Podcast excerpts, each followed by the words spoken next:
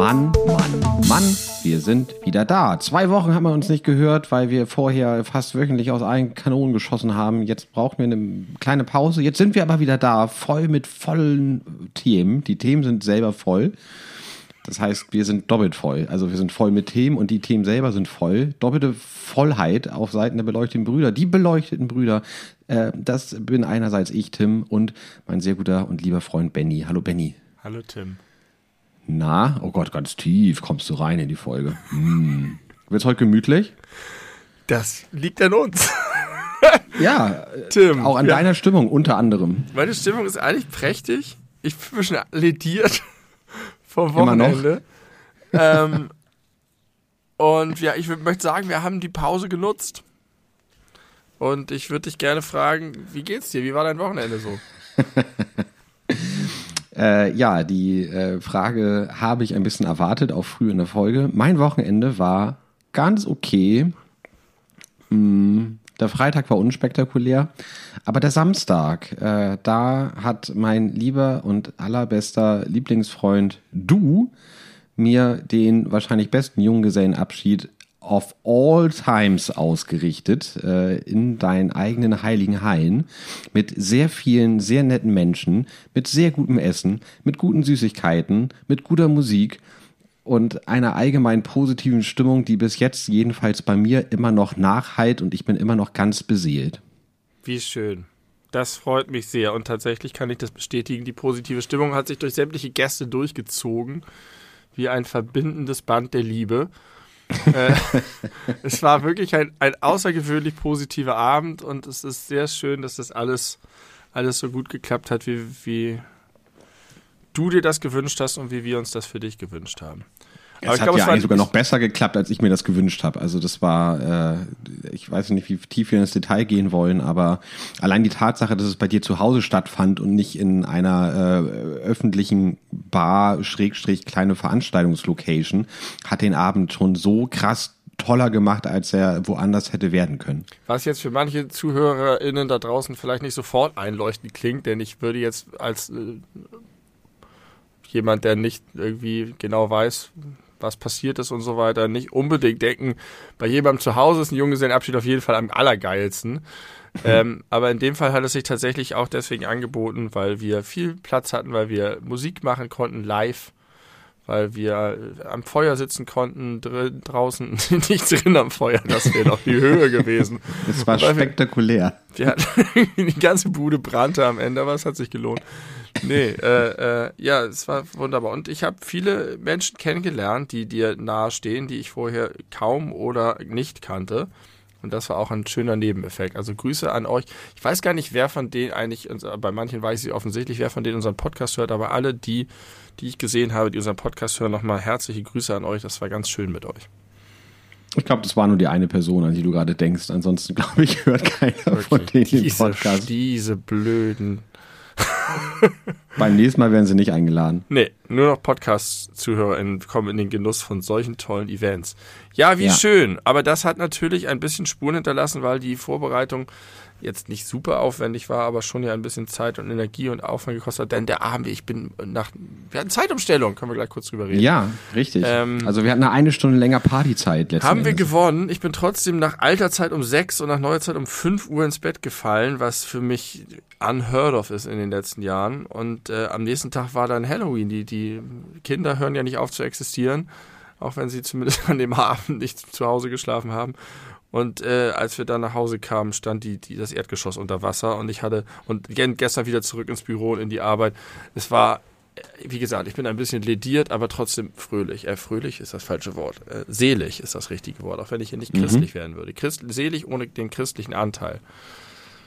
So, Zeitumstellung. Weiß ich nicht. Habe ich nicht viel zu, zu sagen. Ich finde es immer geil. Du findest es immer geil. Ja. Beide, in beide Richtungen? Ja, natürlich ist die eine ein bisschen anstrengender, weil man eine Stunde verliert. Aber ich mag einfach das, was passiert. Das ist ein Katalysator der Jahreszeit. Das stimmt. Ich bin auch Fan davon. Ich habe ja schon über meine Herbstliebe gesprochen vor zwei Folgen oder drei und äh, das äh, haut das, den Herbstmut nochmal auf ganz neue Höhen, wenn dann plötzlich das wirklich schon um fünf anfängt zu dämmern. Exakt. Bisschen scheiße ist es, wenn man im Büro sitzt und die Sonne untergehen sieht und weiß, es ist noch lange ja. nicht Feierabend und wenn du dann gehst, ist es stockdunkel. Aber genau das, was du gesagt hast, Hashtag Herbstliebe. Ja, ach, ganz kurz nochmal zu, zum Junggesellenabschied wollte ich nochmal, weil das ja für unsere Podcast-ZuhörerInnen bekannt ist. Als wir über die Bionauten gesprochen haben, hat Tim mich äh, eine, eine Liebl Lieblingsbunte Tüte zusammenstellen lassen. Ja. Und diese bunte Tüte gab es sozusagen dann für Tim und alle Gäste. Ähm, direkt aus dem Podcast habe ich die wieder rausgesogen, diese Info. Also der also, Podcast ja. hat auch dabei geholfen. Genau, der Podcast ist ins Leben transferiert worden, äh, ins echte Leben der, der Jetztzeit. Und das war eine bunte Tüte von früher. Ich habe mir ja schon seit Jahren keine bunte Tüte mehr zusammengestellt, aber sie ist richtig gut.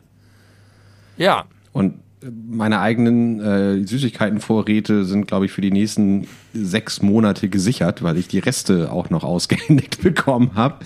Und jetzt wissen nämlich findige ZuhörerInnen auch, warum du in der Metro warst und die riesigen Leuchtekugeln gesehen hast, um für dieses äh, Event des Jahres äh, Alles ergibt einen Sinn. Ich glaube, ich hätte alles auch außerhalb der Metro bekommen, außer den Pilzen. Also in der richtigen Menge. Die anderen Sachen kriegt man, glaube ich, auch so, so Colaflaschen über, über Tüten oder so kriegt man zusammen. Aber die Pilze äh, äh, einzeln zu bekommen, diese Schaumpilze, das geht nur in der Metro. Es dauerte übrigens gar nicht lange, wie ich mitbekommen habe. Da haben sich einzelne Leute an einzelnen Süßigkeiten der anderen bunten Tüten bedient. Aha! Mhm. Hoffentlich sind es nicht die beiden Tüten, die meine Kinder am Ende bekommen haben. Das ist einer weniger als die anderen. Was war denn da so beliebt? Hast du das mitbekommen? Äh, auf jeden Fall, die sauren Monsterzungen waren ziemlicher Renner. äh, es gab ein paar, die fanden Cola-Kracher mega. Es gab ein paar, die mochten alles außer Cola-Kracher. Mit der, mit der seltsamen Aussage, ich mag nichts mit Cola-Geschmack. Das konnte ich jetzt nun so gar nicht nachvollziehen. Oder verstehen. Ähm, ja, das waren, glaube ich, so die, die entscheidenden Dinge, die teilweise entwendet wurden aus den anderen Tüten. Okay. Also alles und Monsterzungen und Cola-Kracher. Ja. Okay, okay, okay. Gut, jetzt sind wir hier reingeschleudert. Was gibt's sonst so? Was ist, wo stehen wir? Es ist Herbst, es ist dunkel, das Jahr geht aufs Ende zu. Wir wollen bald Squash spielen. Vielleicht. Was für eine News? Das fällt mir jetzt so ein. Ich hab. Achso, ja, nee, nee, ich habe gar nichts, was ich berichten muss.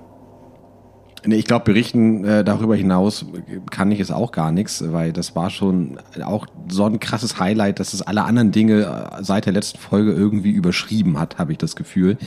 Äh, aber nichtsdestotrotz habe ich ganz viele Dinge, über die ich äh, unabhängig vom aktuellen Befinden mit dir sprechen möchte. Und zwar möchte ich mit einer guten Nachricht einsteigen. Die Rotbuche ist Baum des Jahres. Was sagst du dazu? Wir gratulieren der Rotbuche. Ich, ja, ich gratuliere ihr sehr. Wir haben hier um die Ecke ein Restaurant, das heißt zur Rotbuche. Oh, die freuen sich bestimmt. Ganz, ja, das glaube ich auch. Die kriegen das nicht mit. Die kriegen das nicht mit. Die haben eine oh. uralte, gigantische Rotbuche, die wirklich sehr schön ist und dadurch einen wunderschönen Biergarten, äh, einen total enthusiastischen Besitzer und Kellner, der super sympathisch ist haben äh, regelmäßig Live-Musik, geil Jazz und sowas in so einer gemütlichen Atmosphäre, aber haben die schlechteste Küche, die man sich vorstellen kann. Deutsche, deutsche Hausmannskost? Eine von diesen, wir haben alles und können nichts und kaschieren das, indem wir es sehr fett machen.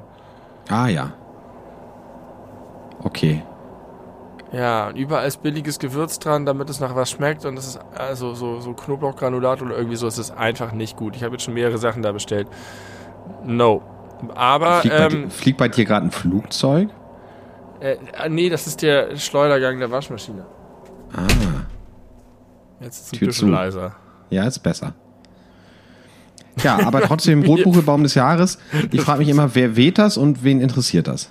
Das sind wahrscheinlich, stelle ich mir so vor, irgendwelche Verbände, so Baumliebhaber oder so weiter, die das nutzen wollen, um die Aufmerksamkeit auf bestimmte Dinge zu ziehen. Entweder möchten sie damit zum Beispiel auf ähm, interessante Fun Facts hinweisen, wie das bestimmte Bäume soziale Meister sind. Könnte ich mir vorstellen. Oder es geht um besonders schützenswerte. Ähm, einfach, dass sie so ein bisschen Lobbyarbeit für Bäume machen. Dass das bei den Leuten im Kopf hängt, dass sie sich damit beschäftigen, dass sie mal dran denken. Bäume, weiß ich auch nicht, was, warum. Aber es gibt's für alles, ne? Vogel des Jahres, Tier des Jahres. Ja. Und das Jugendwort des Jahres wurde jetzt auch offiziell verkündet. Ja. Cringe. Wir sind enttäuscht, oder? Ja, natürlich sind wir enttäuscht. Es hätte Mittwoch werden müssen. es hätte Mittwoch werden müssen. Oder Geringverdiener. Ich musste neulich so lachen. In der Tagesschau äh, hat, ich, äh, hat Susanne Daubner, glaube ich, einen Satz gesagt, sinngemäß wie sowas. Äh, äh, und vor allem interessieren sich die Geringverdiener dafür, was in den Koalitionsverhandlungen äh, am Ende auf dem Papier stehen wird. Und da muss ich so lachen, weil ich mir dachte, okay, hat sie jetzt einfach das Jugendwort des Jahres benutzt, um die Leute zu beleidigen? Als Geringverdiener? Nein, natürlich ist es ein normales Wort, aber in dem Kontext fand ich es witzig. Ja, ja cringe. Äh, ist irgendwie, habe ich gehört, letztes Jahr oder letztes Mal, als gewählt wurde, noch Platz zwei oder drei gewesen oder ja, so. Was ist denn das? Finde ich auch seltsam, dass, also ich finde, wer einmal nominiert war, darf nie wieder nominiert werden. Ich meine, es ist doch Jugendsprache, die ist dynamisch, die verändert Eben. sich, da muss man doch immer genug zur Wahl haben. So ist es. Und vor allem kannst du nicht einen Zweitplatzierten im nächsten Jahr auf Platz 1 setzen. Das ist echt, das ist echt super lame. Das ist so, als wenn das, als wenn bei der, bei der Hitparade des Jahres, bei den Top 1000 Songs des Jahres irgendwie in einem Jahr ein Lied auf Platz 1 ist und im nächsten Jahr auf Platz 2 oder andersrum. Das, du hast völlig recht mit dem, was du sagst. Und äh, abgesehen davon mag ich Cringe ja auch nicht so gerne, weil äh, Fremdscham ja nun auch ein relativ neues Wort eigentlich ist. Es ist ja nicht irgend so ein altes Wort, sondern das ist ja auch eine Neuschöpfung gewesen irgendwann mal. Und ist wunderbar und bezeichnet genau das. Ich habe nicht, nicht das Gefühl, dass cringy oder cringe irgendetwas einen, einen Bedeutungsraum hat, den Fremdscham nicht hat. Ähm, deswegen finde ich es kein würdiges. Ich habe aber gelesen, 1,2 Millionen Jugendliche haben bei der Abstimmung teilgenommen. What? So viele? Echt? Wir haben ja noch irgendwie da, das sind ja fast alle. wir haben ja noch bleibt doch keiner mehr über. Darüber geunkt, dass ich irgendwie gesagt habe, naja, wahrscheinlich nehmen da halt nur so ein paar brave Bengel irgendwie teil, die überhaupt nicht am Puls der Zeit sind. Ähm, aber scheinbar ist Cringe auf breiter Basis gewählt worden. Das spricht wieder für meine andere Theorie, dass die Jugendlichen selber keine Ahnung davon haben, was, was bei sich selber cool ist, sondern auch nur Opfer ihrer selbst sind. Wer ist das nicht? Aber ich habe auch äh, ehrlich gesagt nicht das Gefühl, dass Cringe eins zu eins übersetzbar ist mit Fremdscham. Ich habe das Gefühl, Cringe wird eher für peinlich äh, verwendet, weil Fremdscham ist für mich sowas wie Christian Ulm äh, in mein neuer Aha. Freund. Das heißt, so Situationen, die man sich anguckt, wo man sich so denkt, oh Gott, wenn ich jetzt in dieser Situation stecken würde, würde ich mich mega schämen. Äh, und wenn irgendetwas cringe oder cringy ist, dann ist es eher so, oh Gott, was für eine peinliche Aktion, was für ein Geringverdiener. Sowas in der Art. Mm, nee, ich sehe das tatsächlich mehr als Fremdscham. Aber interessant. Guck mal, dann hat es vielleicht doch seine Berechtigung. Es meandert irgendwo zwischen peinlich und Fremdscham hin und her. Ja. Zumindest bei den beleuchteten Brüdern. Und das ist entscheidend, denn wir sind eure Opinion Leader, wie ich wieder mal gelernt habe, als ich neulich irgendeines unserer alten Videos gesehen habe. Äh, ich habe noch ein äh, Callback. Ja. Und zwar hast du angekündigt, das äh, haben wir auch äh, nicht in der, in der angekündigten Zeit geliefert, dass du noch harte Mondfacts raushauen wolltest aus dem Was ist was Buch, welches ja. dein Vater uns äh, geschenkt hat. Das ist, dem bist du jetzt noch nicht, bis jetzt noch nicht nachgekommen. Ich wollte dich äh, daran erinnern. Ja. Und äh, das war's auch. Nicht für jetzt, aber du hast gesagt, du suchst noch ein paar geile Fakten raus. Da hast du recht. Das steht am Kellerabgang, wie so viele Dinge, die in den Keller sollen. Ich habe es dahingestellt, damit ich das im Podcast hier habe, aber ich habe es noch nicht runtergetragen seit vier Wochen oder so. Der Kellerabgang, so, das ist echt schlimm, ne? Und immer irgendwann räume ich immer komplett auf und räume alles weg und das ist so ein Triumph und es sieht so geil aus und ich freue mich so. Und es hält einfach vier Tage. Vier Tage. Ja. Man kommt, selbst wenn ich hin und wieder mal was mitnehme, ich gehe ja häufig in den Keller und immer wenn ich was, wenn ich runtergehe, nehme ich auch was mit. Macht meine Frau gar nicht. Die glaubt nicht daran, dass das eine probate Technik ist äh, dass man äh, beim Runtergehen, Raufgehen Dinge mitnimmt, sondern die räumt auf. Das heißt, sie sagt, jetzt räume ich auf, dann nehme ich jetzt die Sachen, die auf der Treppe sind. Ich sage, du gehst hoch, nimm doch einfach was mit, was da steht. Wo ist das fucking Problem? Und sie sagt eher so, nee, nee, wenn ich das die ganze Zeit mache, die ganze Zeit in diesem Aufräummodus bin, dann bin ich die ganze Zeit davon irgendwie genervt und gestresst. Dann mache ich es lieber einmal richtig und bin den Rest der Zeit befreit davon. Ja, ich kann beide Ansätze nachvollziehen und ich finde, man kann auch eine Mischung aus beidem fahren. Dann ist das äh, Privatleben eigentlich doch ganz gut zu regeln ohne diese First World Problems. Aber Podcasts helfen mir dabei ja sehr. Ne? Ich höre ja sehr gerne bei solchen äh, gezielten, konzentrierten Aufräumen- und Putzaktionen gerne Podcast. Ja. Äh, und das, äh, dann macht das auch Spaß. Und dann suche ich mir auch, wenn ich mit einem fertig bin, noch andere Dinge zu tun, wenn ich gerne die Folge weiterhören möchte, weil irgendwie einfach nur rumsitzen und hören, das ist mir nichts. Aber bist du eher ein, ein, ein ähm, Gelegenheitsaufräumer oder ein Aktionsaufräumer? Ja, wie gesagt, ich bin eigentlich eine Mischung aus beidem. Es gibt so ein Ach paar du, ich Dinge, dachte, die innerhalb werden, einer Beziehung ist es gut, wenn man die Ach Kombination... so, nein, nein, nein. Ich, In ich einer Person. Vereine, ich, ich vereine eine gute Beziehung in, in mir selbst Wow. äh, mit, mit eigenen guten und schlechten Eigenschaften, die so dazugehören. Ähm, ich äh, mache häufig einfach mal so, wenn ich eh von A nach B renne, dann nehme ich das einfach so mit, aber äh, ich mache auch viele konzentrierte Aufräumaktionen und äh, Verstehe. Ich glaube nicht, dass es besonders interessant ist. Ähm, ich glaube schon. Ich glaub glaube, ja, alle Leute, die unseren Podcast hören, fragen sich jetzt, ob sie Gelegenheits- oder Aktionsaufräumer sind. Und ich glaube, Das jeder stimmt. wird da eine Antwort zu haben, die anders ist. Ich bin ein absoluter Gelegenheitsaufräumer. Das mache ich sehr, sehr viel, dass ich tatsächlich irgendwo, wo ich bin, wenn ich kurz so und das bringt auch richtig viel. Ähm, Aber das Aber man ergänzt doch kommt deine nie- man Frau ganz hervorragend. Hm? Das ergänzt deine Frau doch so hervorragend, weil du Ja. sorgst dafür, dass so der, das Grundniveau auf einem bestimmten Level bleibt, gegebenenfalls, wenn nicht gerade ein Wasserrohrbruch irgendwie alles unter Wasser setzt. Aber auf der anderen Seite hat sie dann nicht so irrsinnig viel zu tun äh, oder so viel, wie sie sonst zu tun hätte, wenn du das zum Beispiel nicht machen würdest. Das stimmt, aber es führt auch dazu, dass man, weil man immer auf den eigenen Typ schaut, dem anderen immer ein bisschen das, was man, was der andere nicht macht, nervt so ein bisschen. Also wenn ich sehe, dass halt einfach sie ihren Kaffee trinkt oder was auch immer auf dem Sofa oder irgendwo am Tisch und ihn einfach nicht mitnimmt, wenn sie rausgeht. Und er dann einfach da fünf Tage stehen bleiben würde, dann kann ich das nicht nachvollziehen. Und sie denkt, wie kann es sein, dass hier einfach über Wochen und Monate irgendwo so Ecken voller Zeug liegen, dass ich das nicht mal einmal irgendwie ordentlich aufräume. Und so ist es so, dass man sein eigenes äh, Set of Rules auf den anderen projiziert und sich wundert, dass der so ein Doofus ist. Du kannst es nicht nachvollziehen, aber kannst du es verstehen? Ich. Was?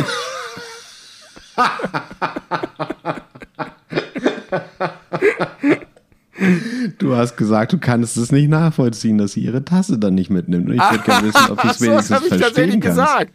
Das waren deine Worte. Ja, ja, ich habe es richtig benutzt. äh, ja, ich kann es verstehen, weil sie halt ein anderer Typ ist. Aha. Das, das, Na das gut. verstehe ich schon. Das ist ein anderer Ansatz von Aufräumen und ich äh, kann auch verstehen, dass das Vor- und Nachteile hat. Ich bin nur nicht so. Deswegen kann ich es nicht nachvollziehen. Checkst du es ärgerst dich auch drüber. mal? Nein, ich habe es noch nicht verstanden. Das kann nicht sein. Wie viele Beispiele muss ich noch bringen? Ich, für ich mich tun, sind es, ist es? Es einfach ist so beides einfach. dasselbe. Es ist nicht dasselbe. Ich habe dir gerade erklärt an dem Unterschied. Ich bin anders, deswegen kann ich es nicht nachvollziehen, weil ich es mir nicht so geht. Aber ich kann es verstehen, weil ich das Konzept verstehe, dass ein Mensch anders ist und dass er Beweggründe dafür hat, anders zu sein. Mein Hirn kapiert es. Aber dein Gehirn kapiert einen ganz anderen wichtigen Fakt nicht, nämlich wenn du es verstehen kannst, warum der Mensch anders ist, dann musst du es auch nachvollziehen können, weil du dich doch genau das empathisch in ihn hineinversetzen aus. kannst. Genau das drückt Hä? Nachvollziehen aus. Nachvollziehen drückt genau aus, dass ich es diesen Weg sozusagen nicht gehen kann, weil ich anders bin. Das ist genau die Distinktion zwischen ich begreife es und ich kann mich in dich hineinversetzen, empathisch, aber ich kenne es von mir nicht. Und weil ich es von mir nicht kenne, kann ich es nicht nachvollziehen. Ich kann die Schritte nicht gehen, selbst wenn ich sie von außen betrachtet verstehen kann. Also ich kann Der nicht so Empath doll in die versteht, der Empath nachvollzieht nicht. Du glaubst, dass Empathie nachvollziehen ist. In deinem Kopf ist einiges durcheinander in diesem, diesem Ding. Ich habe das beim Hören der Folge, habe ich auch wieder gedacht, ich habe es eigentlich gar nicht so scheiße erklärt. Und man erwartet dann immer, dass das vom Gegenüber, ah, kommt, aber es kommt nicht. Nee, kam auch nicht. Bis jetzt nicht. Ich habe die Folge ja auch nochmal gehört und dachte, jetzt, jetzt, wenn ich wirklich nur Okay. passiv zuhöre, dann wird's Klick machen. No way. Lass ist für mich immer noch identisch und austauschbar. Und lass uns schwören, dass wir dieses nie wieder den Versuch unternehmen, dir das zu erklären. Das ist unsere Folge, alles über Nachvollziehen und Verstehen. Nein, bitte nicht. Aber pass mal auf, es sind die Klimawochen auf der Welt gerade. Ja, Klimagipfel in Glasgow. Boris Johnson glaubt, dass er jetzt die Welt retten muss und ist ganz euphorisch. Sogar Bolsonaro unterschreibt Dinge, während er gleichzeitig zu Hause alles abholzt. Greenpeace ist vorsichtig verhalten und denkt, ihr haltet euch doch eh nicht dran, aber immerhin habt ihr mal was unterschrieben.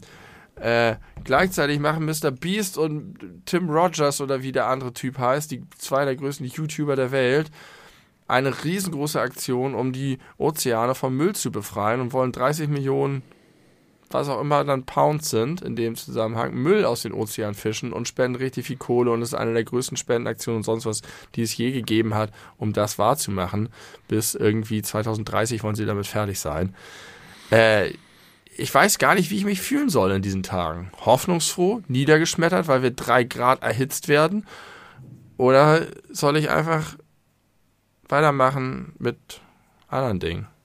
Wie äh, geht's ich dir? Würde, ich würde zu letzterem tendieren, weil ich nicht, also ich glaube nicht daran, dass das globale Ziel der äh, Reduzierung der Erderwärmung in dem Zeitrahmen erreicht werden wird, der notwendig ist, um Schlimmeres zu verhindern. Ganz davon abgesehen, dass ja immer darüber gesprochen wird, als wäre es so, wenn wir bis 2030 das und das und das und das geschafft haben, dann ist die große Gefahr abgewendet. Das ist ja nicht so. Dieses Klima wandelt sich ja bereits seit, seit Jahren und Jahrzehnten. Ähm, und das, was wir jetzt in die Luft schießen, ist ja, äh, da haben wir die Auswirkungen ja in den nächsten Jahrzehnten, äh, spüren wir die ja erst. Aber du hast ja selber gesagt, in 450 Jahren ist das Plastik aufgelöst und dann ist es kein Problem mehr. Nur, das, nur die Masken sind aufgelöst. Ich glaube, ja. es wird noch ganz andere Probleme geben. Äh, Stichwort Weil, Atommüll und Okay. Viele andere Dinge. Äh, nein, also ich bin da, äh, ich bin da jetzt nicht optimistisch. Also doch, pass auf. Ich bin insofern optimistisch, als dass ich glaube, dass das Thema mittlerweile in der Tragweite auch global erkannt wurde und es genügend Leute gibt in allen möglichen äh, Nationen der Welt, die sich dafür einsetzen und auch Veränderungen schaffen werden. Im Kleinen wahrscheinlich zunächst einmal, aber oder wie Mr. Beast im Großen.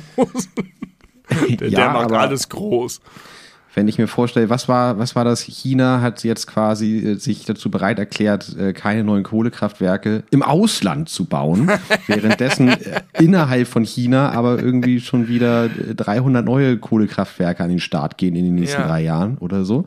Keine genauen Zahlen, aber so ungefähr das ist, äh, also, na, ich glaube da einfach nicht dran, dass da Nein. jetzt äh, der große Umschwung kommt. Ich glaube das trotzdem, dass das Thema weiter wichtig bleibt und dass die Veränderungen kommen, viel langsamer, als es sein müsste. Und jede Veränderung ist gut.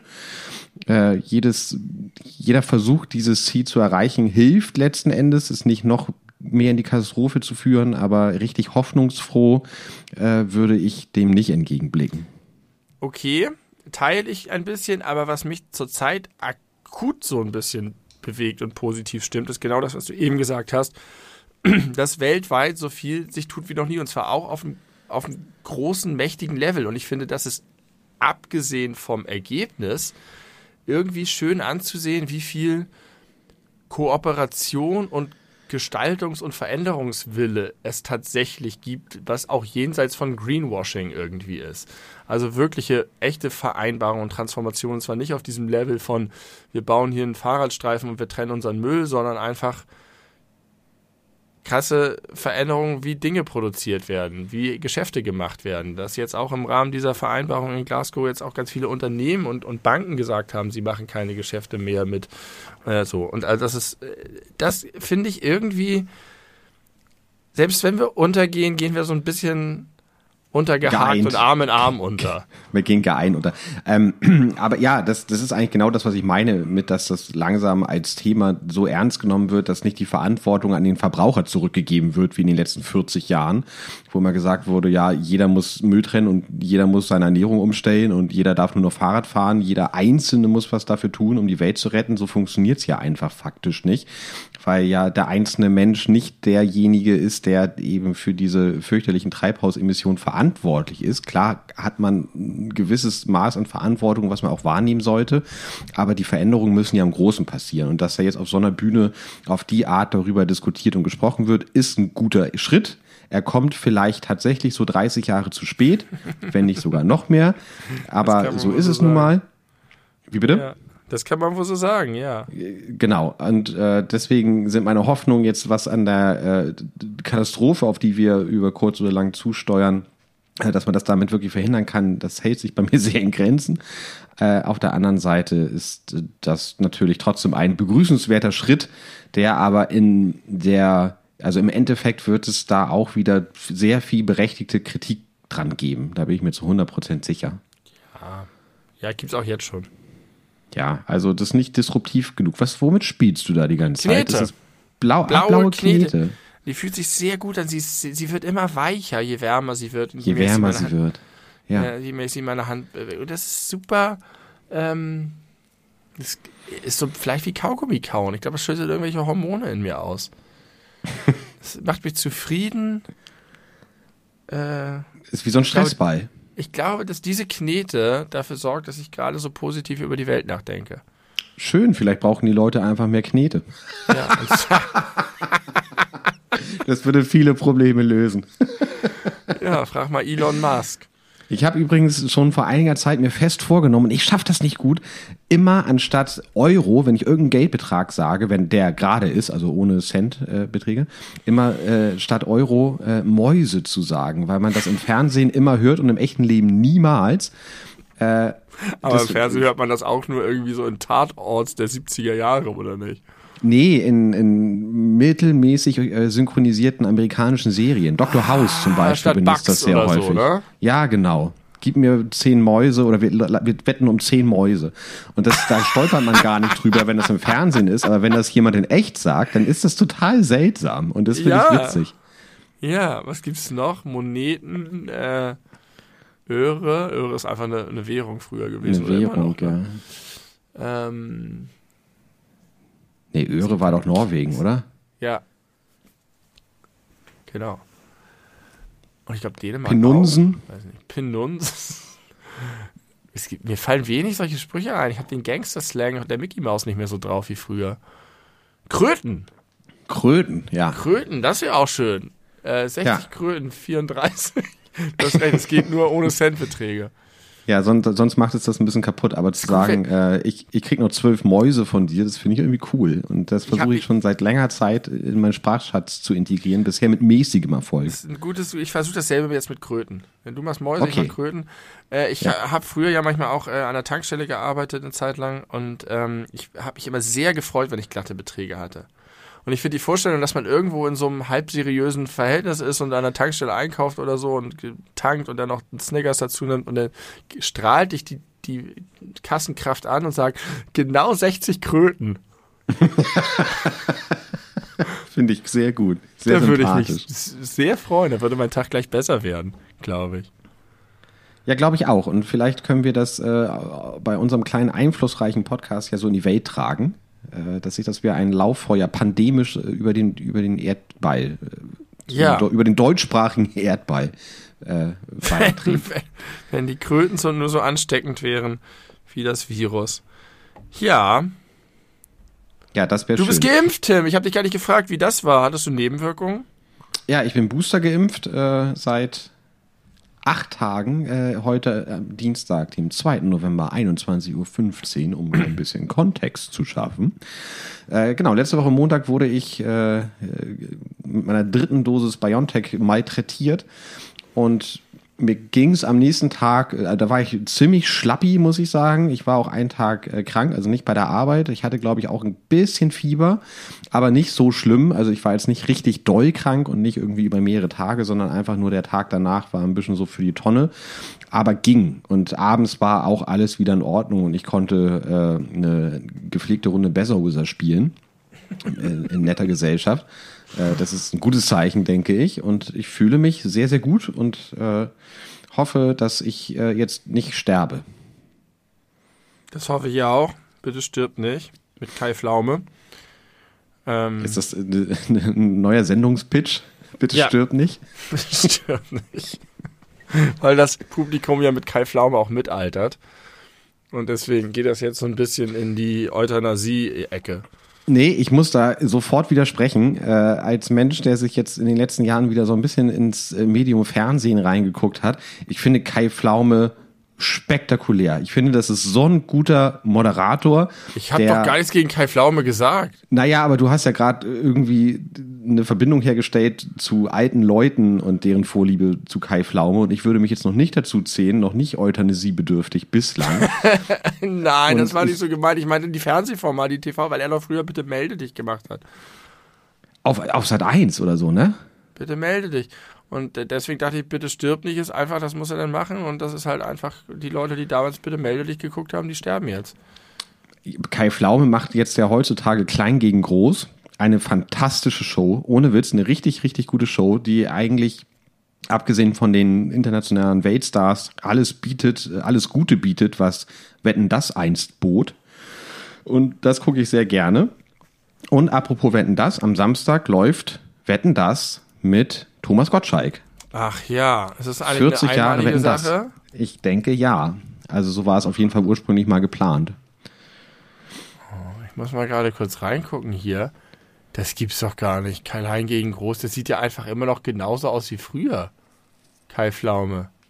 Ist der Noch gar nicht bisschen, älter geworden? bisschen älter ist er geworden und äh, er hat nur neun Finger. Aber das hat er damals, glaube ich, auch.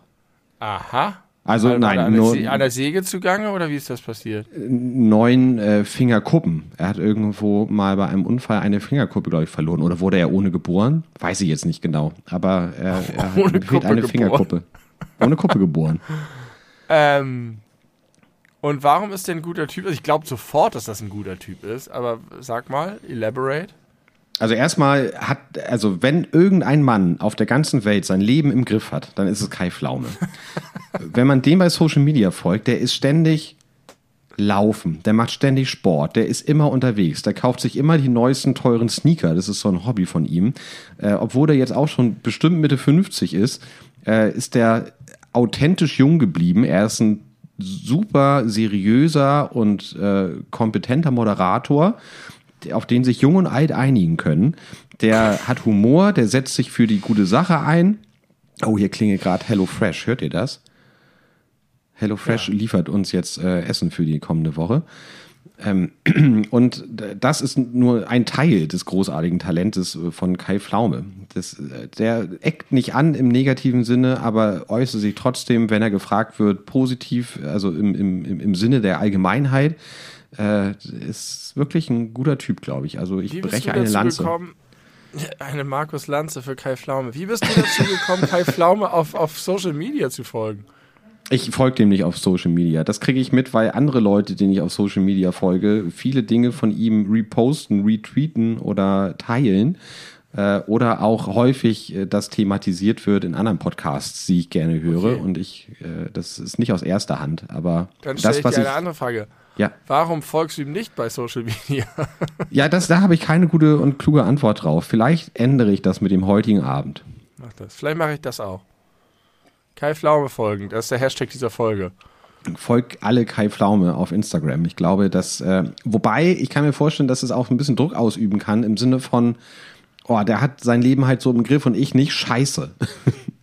Darüber haben wir ja neulich gesprochen, über die Instagram-Leute und so. Ja, ja, genau. äh, das mag sein. Aber vielleicht ist, wir haben heute gehört äh, in unserem Discord, dass äh, jedes Jahr jeder Deutsche und jede Deutsche durchschnittlich fünf Paar Schuhe wegschmeißt. Eine große äh, journalistische Arbeit von Zeit hat sich mit genau dieser Thematik auseinandergesetzt und hat diese Ja. Statistik veröffentlicht. Die Das, haben die äh, Sneaker von Jan Delay verkabelt und äh, folgen denen jetzt rund um den Erdball. Du guckst so, als wüsstest du das nicht. Äh, Nee, ich habe nur gerade die Hälfte tatsächlich gehört, weil irgendwie Verbindung oder so. Die, so, ja, ja. Sneaker haben sie verkabelt? Jan Delays und die von anderen Prominenten. Ähm, Ja. Und die haben die auf verschiedene Art und Weise entsorgt und jetzt verfolgen die die mit GPS-Sensor rund um den Globus, um zu gucken, wo die landen. Ob die wirklich entsorgt Geile. werden, wo die entsorgt werden. Geile Idee. Es ist mega der Sherlock Holmes Move, das ist super gut. Aber das ist warum, einfach- warum Ey, muss wenn das wenn ein du Schuh von Journalist Jan Delay bist. sein? Das ist der Aufhänger, damit mehr Leute das äh, da draufklicken.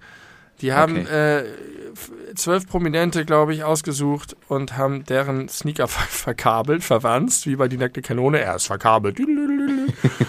und haben das mit ganz kleinen, äh, haben das geil beschrieben, wie sie sich das ausgedacht haben. Das muss halt so klein sein, dass es nicht rausfällt und nicht sozusagen entdeckt wird oder kaputt geht. Es darf aber auch nicht zu klein sein, weil sonst der Akku nicht äh, ausreicht, weil der immer wieder Signale sendet, das verbraucht immer Strom. Äh, und wenn du Journalist bist und plötzlich sowas machen darfst, so eine, so eine Aktion. Das ist doch mega interessant. Und dann verfolgst du die um die Welt und dann schreibst du darüber was. Da hatte ich kurz wieder gedacht, ich hätte doch Journalist werden müssen. Aber das denke ich nur in einem von 100 Fällen. In anderen 99 denke ich, was für ein blöder Beruf. Äh, also nein, das ist ein eher sehr ehrenwerter Beruf, wenn du ihn richtig machst. Aber äh, was für ein schrecklich stressiger und anstrengender Beruf. Ähm, Schuhe gehen auf Reisen. Worauf wollte ich hinaus? Äh, ach so, ja. Da in dem Zusammenhang fünf, fünf Paar Schuhe schmeißen wir Deutschen im Schnitt jedes Jahr weg. Und äh, das erstaunt mich sehr, aber jetzt wissen wir, jeder Deutsche schmeißt im Schnitt nur ein bis zwei Paar Schuhe weg und den Rest schmeißt Kai Pflaume weg. Denn der treibt, treibt die Statistik in die Höhe, wenn sein Hobby ist, es Sneaker zu kaufen. Aber Wie ich glaube, sein Hobby sein? ist es, sie auch zu sammeln. Dann schmeißt du sie natürlich nicht weg, der behält die alle.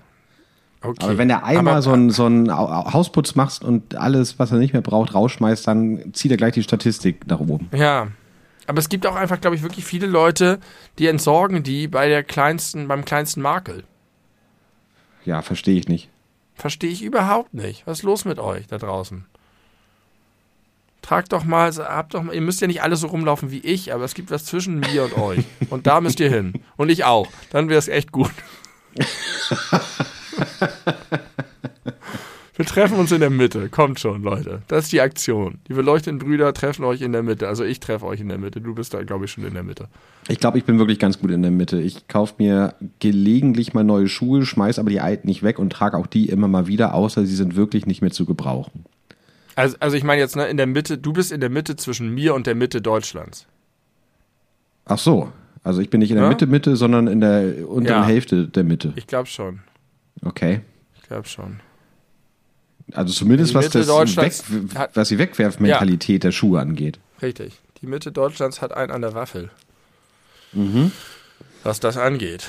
Offensichtlich. Sagt die Statistik, wenn wir jetzt rausgehen auf die Straße und mit den Menschen sprechen, wirklich mit ihnen ins Gespräch kommen, dann äh, haben wir natürlich einen ganz anderen Blick auf die Dinge.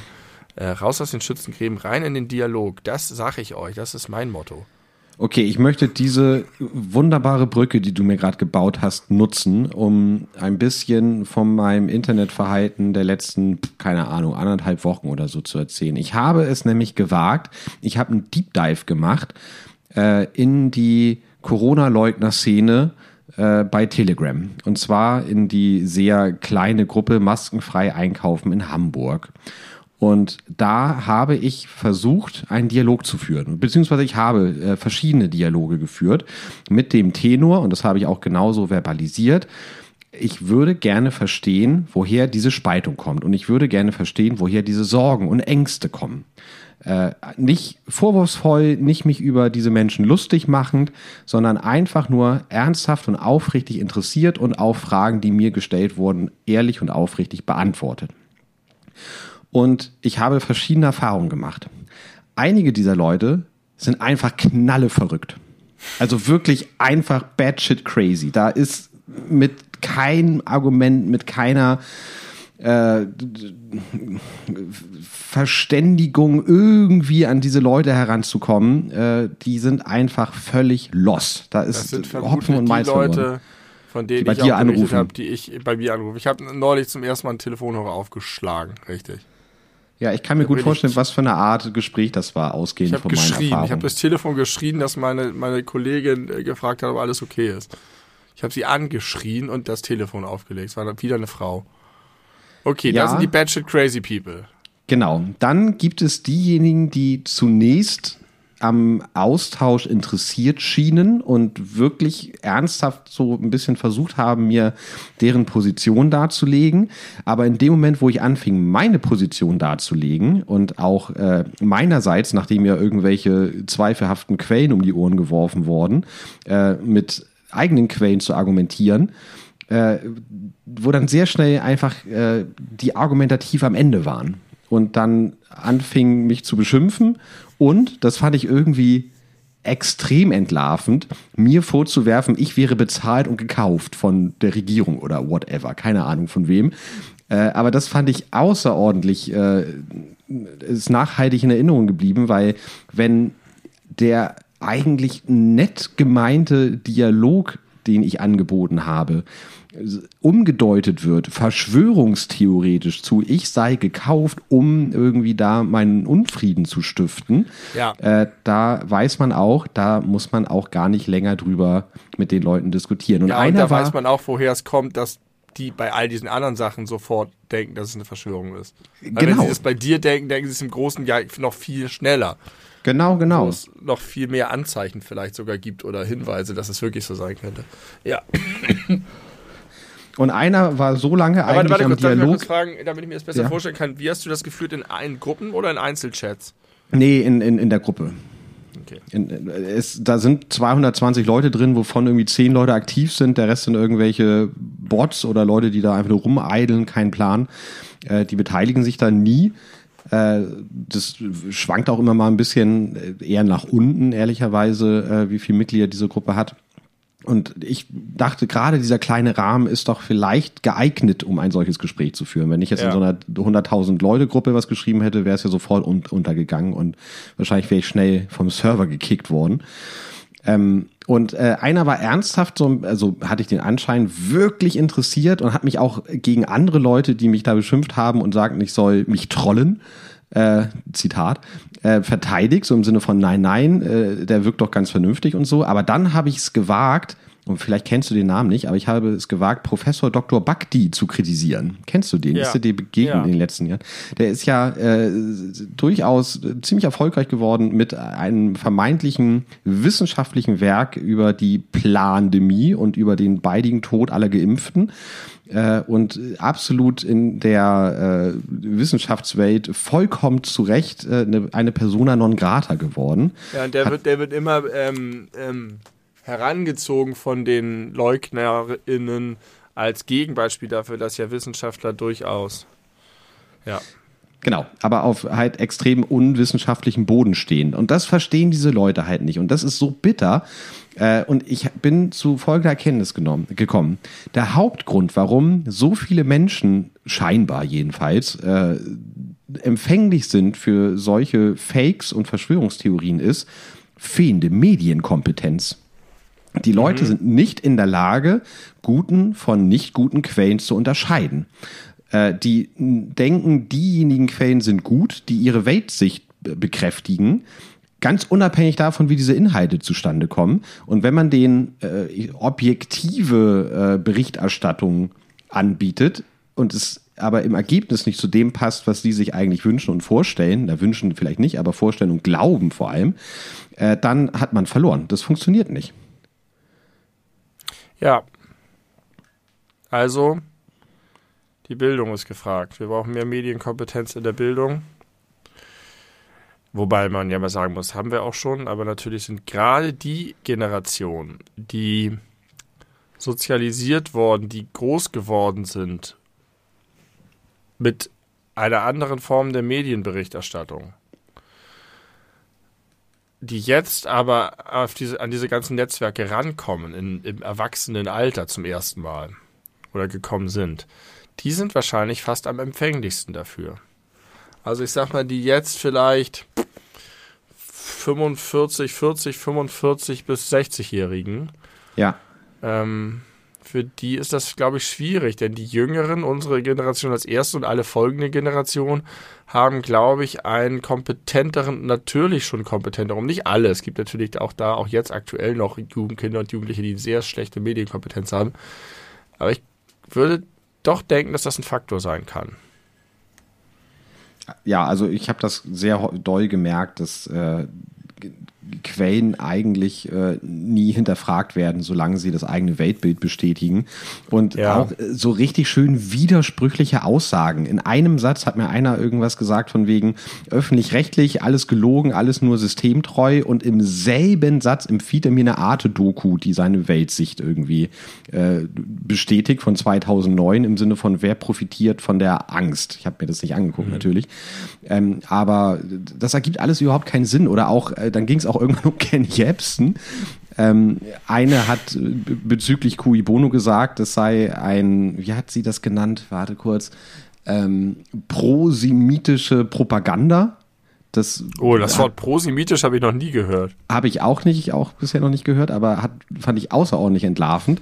Das und dann hat eine, uns eine, eine andere, eine andere hat dann geschrie, äh, geschrieben, dass äh, es ist ja egal, ob das alles wahr ist, was er sagt, aber er ist ein hochintelligenter, toller Journalist.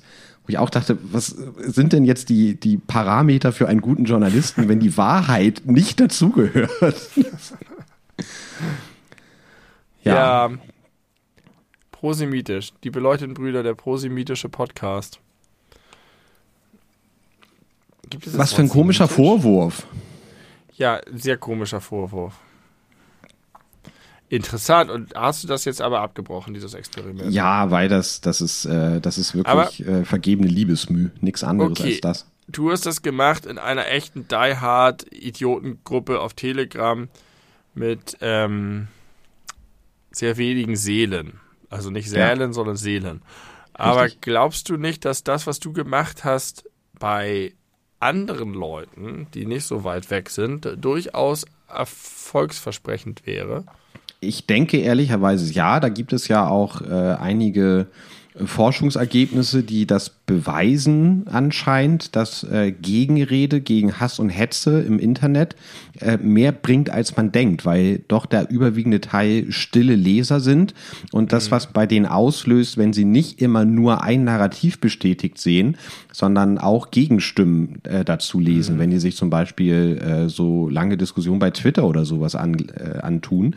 Also wenn das in einem sehr öffentlichen Raum stattfindet, dann soll das durchaus viel bringen. Aber ich habe auch gemerkt, das zehrt richtig irgendwie an den Kräften und es ist super zeitaufwendig. Exakt. Kosten, Nutzen und so weiter. Ja, dann ja. hast du jetzt ein, ein bisschen einen, einen Einblick in meinen aktuellen Job bekommen. ähm, ein Teil meines Jobs. Interessant. Ja, ein kleines soziales Experiment von Tim. Ja, ich kann das nicht empfehlen. Ich bin, äh, so, weil ich, wenn das heute oder gestern nicht passiert ist, dass ich rausgeschmissen wurde, bin ich immer noch in der Gruppe. Mir gefällt der Gedanke ein bisschen, dass diejenigen, die sich am meisten an mir aufgerieben haben, irgendwie das Gefühl haben, oh, der, der böse Typ liest immer noch mit. Äh, und sich vielleicht dann nicht mehr ganz so wohlfühlen oder so. Aber äh, vielleicht bin ich da auch schon raus. Keine Ahnung. Es wird jetzt mein Leben nicht schlechter machen. Aber das fand ich. Äh, war auf jeden Fall sehr spannend und sehr erkenntnisreich, aber ich habe das nicht lange durchgehalten. Ja. Ja. Ich habe noch einen Callback, äh, beziehungsweise eine Korrektur. Ich habe vor ein paar Folgen behauptet, dass äh, die Roboterfirma in Japan Skynet heißen würde. Das ist leider Hast nicht du? ganz richtig. Äh, oh sie heißt Cyberdyne. Cyberdyne ist aber die Firma, die Skynet in Terminator äh, erfunden hat. Von daher ist die äh, Grundaussage schon richtig, nur dass es nicht Skynet heißt, sondern Cyberdyne. Das okay. wollte ich nochmal nach, nachtragen. Aber okay, das macht es trotzdem nicht weniger schlecht eigentlich. Nein. Ich habe noch eine kleine positive. Du hast mal erzählt, dass du diesem Typen beim Joggen begegnet bist und du hast ihm beide Daumen nach oben gemacht und er hat sich ja. irgendwie gefreut. Ja. Ich hatte eine, äh, eine äh, ähnliche soziale Situation. Ähm, ich bin aus dem Supermarkt gekommen am Langhornmarkt und am Langhornmarkt sitzen immer viele, früher hätten wir sie Bierpenner genannt, äh, heute anders, aber jetzt weiß jeder, was gemeint ist. Die da morgens um 10 mit ihrem halben Liter sitzen und so in den Tag hinein trinken. und äh, ganz viele von denen habe ich aber schon häufiger beobachtet, sind da ja dann auch entsprechend sozial ähm, eingebunden in ihren Gruppen. mit manchen Leuten pöbeln sie sich an, mit manchen Leuten sind sie verkumpelt. Und viele davon sind irgendwie auch häufig sehr menschlich irgendwie positiv sympathisch drauf. Und ich kam raus aus dem Edeka und hatte irgendwie den Kopf gesenkt. Ich hatte, die, ich habe diese langen Haare vor mir, ich habe irgendwie nichts gesehen. Ich habe noch mit irgendwas hantiert, mit meinem Handy oder was weiß ich wieder in der Tasche und bin fast in einen Mann reingerannt. Und der und ich hatte irgendwie das Gefühl, ich bin dem zu nahe, oder ich hätte einen Fehler gemacht. Ich hätte den sozusagen nicht gesehen oder so. Und der hat mich so in so einer typischen Schnack angesprochen, so, alles klar? Und ich dachte erst, oh nee, der will mich jetzt irgendwie hier anpöbeln oder will mich in irgendeinem Gespräch oder der ist im Suff oder irgendwas, hat das so ein bisschen ausgestrahlt. Und dann habe ich hochgeguckt und sah aber ganz nett aus. Und dann meinte ich, ja, sicher. Und habe richtig gestrahlt. Und das hat irgendwas in dem ausgelöst und seine ganzen Gesichtszüge haben sich verändert. Und er hat gesagt, sicher, das ist gut. Das sieht man auch. Das ist richtig gut. Ich wünsche dir alles Gute, Mann. Und es war, ich weiß gar nicht, wie das zustande kam, aber das war richtig zauberhaft. Und dann haben wir uns gegenseitig alles Gute gewünscht. Und ich glaube, wir sind beide auseinandergegangen aus dieser, dieser winzigen Dialog und haben uns viel besser gefühlt als vorher.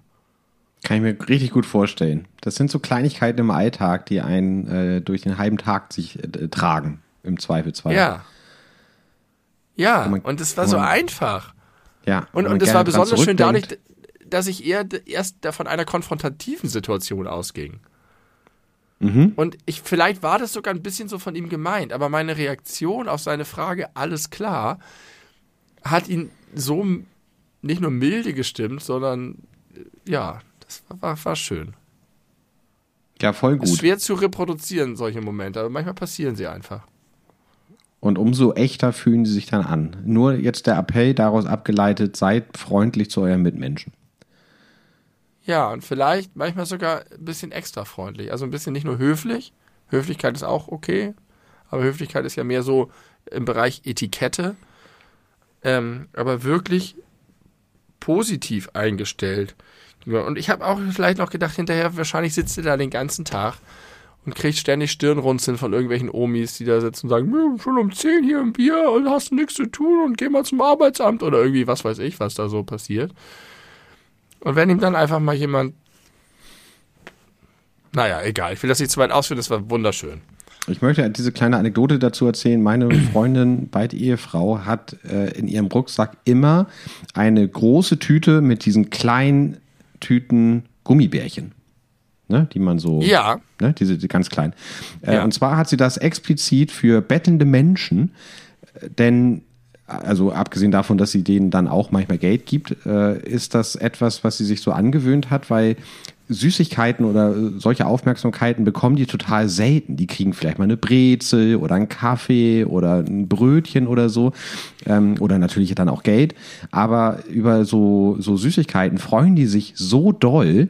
Äh, und das, das tut überhaupt nicht weh und das ist irgendwie was Besonderes. Das ist auch ein Zeichen dafür, dass man auch an, an diese Menschen denkt und sich Gedanken macht, was man denen Gutes tun kann. Und das finde ich eine total tolle äh, Idee. Das auch das mal mitgegeben nach draußen. Super süß. Ja, Total das finde ich richtig gut. Und ich habe das jetzt ein paar Mal schon beobachtet, wie wenn man Bahn fährt zum Beispiel, sind da ja ab und zu mal Menschen, die äh, um Geld bitten. Und äh, wenn sie da diese kleinen Haribo-Tüten aushändigt, das, die, wir sind noch nicht mal in der nächsten Heidestelle angekommen, da haben die das schon komplett verspeist, weil sie sich darüber freuen, dass sie endlich mal wieder ein paar Süßigkeiten äh, in die Zähne kriegen. Das finde ich richtig, richtig gut. Ja, Manche sind ein bisschen traurig, weil es nicht nur rote sind, aber der, der Rest freut sich. oh, das habe ich ja hier noch gar nicht erzählt, oder? Nee, es gibt, die es Brücke gibt, wollte ich dir gerne bauen. Dankeschön. Es gibt rote, rein rote Gummibärenpackungen. Das ist eigentlich keine Packung, es ist eine, eine große Plastik, äh, Hartplastikpackung in Form eines Goldbären und da sind je nach Bedarf nur rote, nur weiße, nur grüne, nur orangene drin. Gibt's und alle? Soweit ich war. Also so wurde es mir gesagt. Gesehen habe ich sie selber Jetzt nicht. Jetzt lass uns doch mal echt was versuchen. Lass uns doch mal versuchen, raus, einfach mal auf doof eine freundliche Mail an welch, zu welchem Schweinekonzern auch immer Haribo gehört. Ich glaube, Haribo ist Haribo. Und zu fragen, wir wollen keine genauen Zahlen haben, wir wollen nur ein ungefähres Verhältnis der Produktionszahlen dieser Sorten haben. Äh, ich habe eine Theorie, ausgehend Wir kriegen von, keine Antwort. das ist meine Theorie.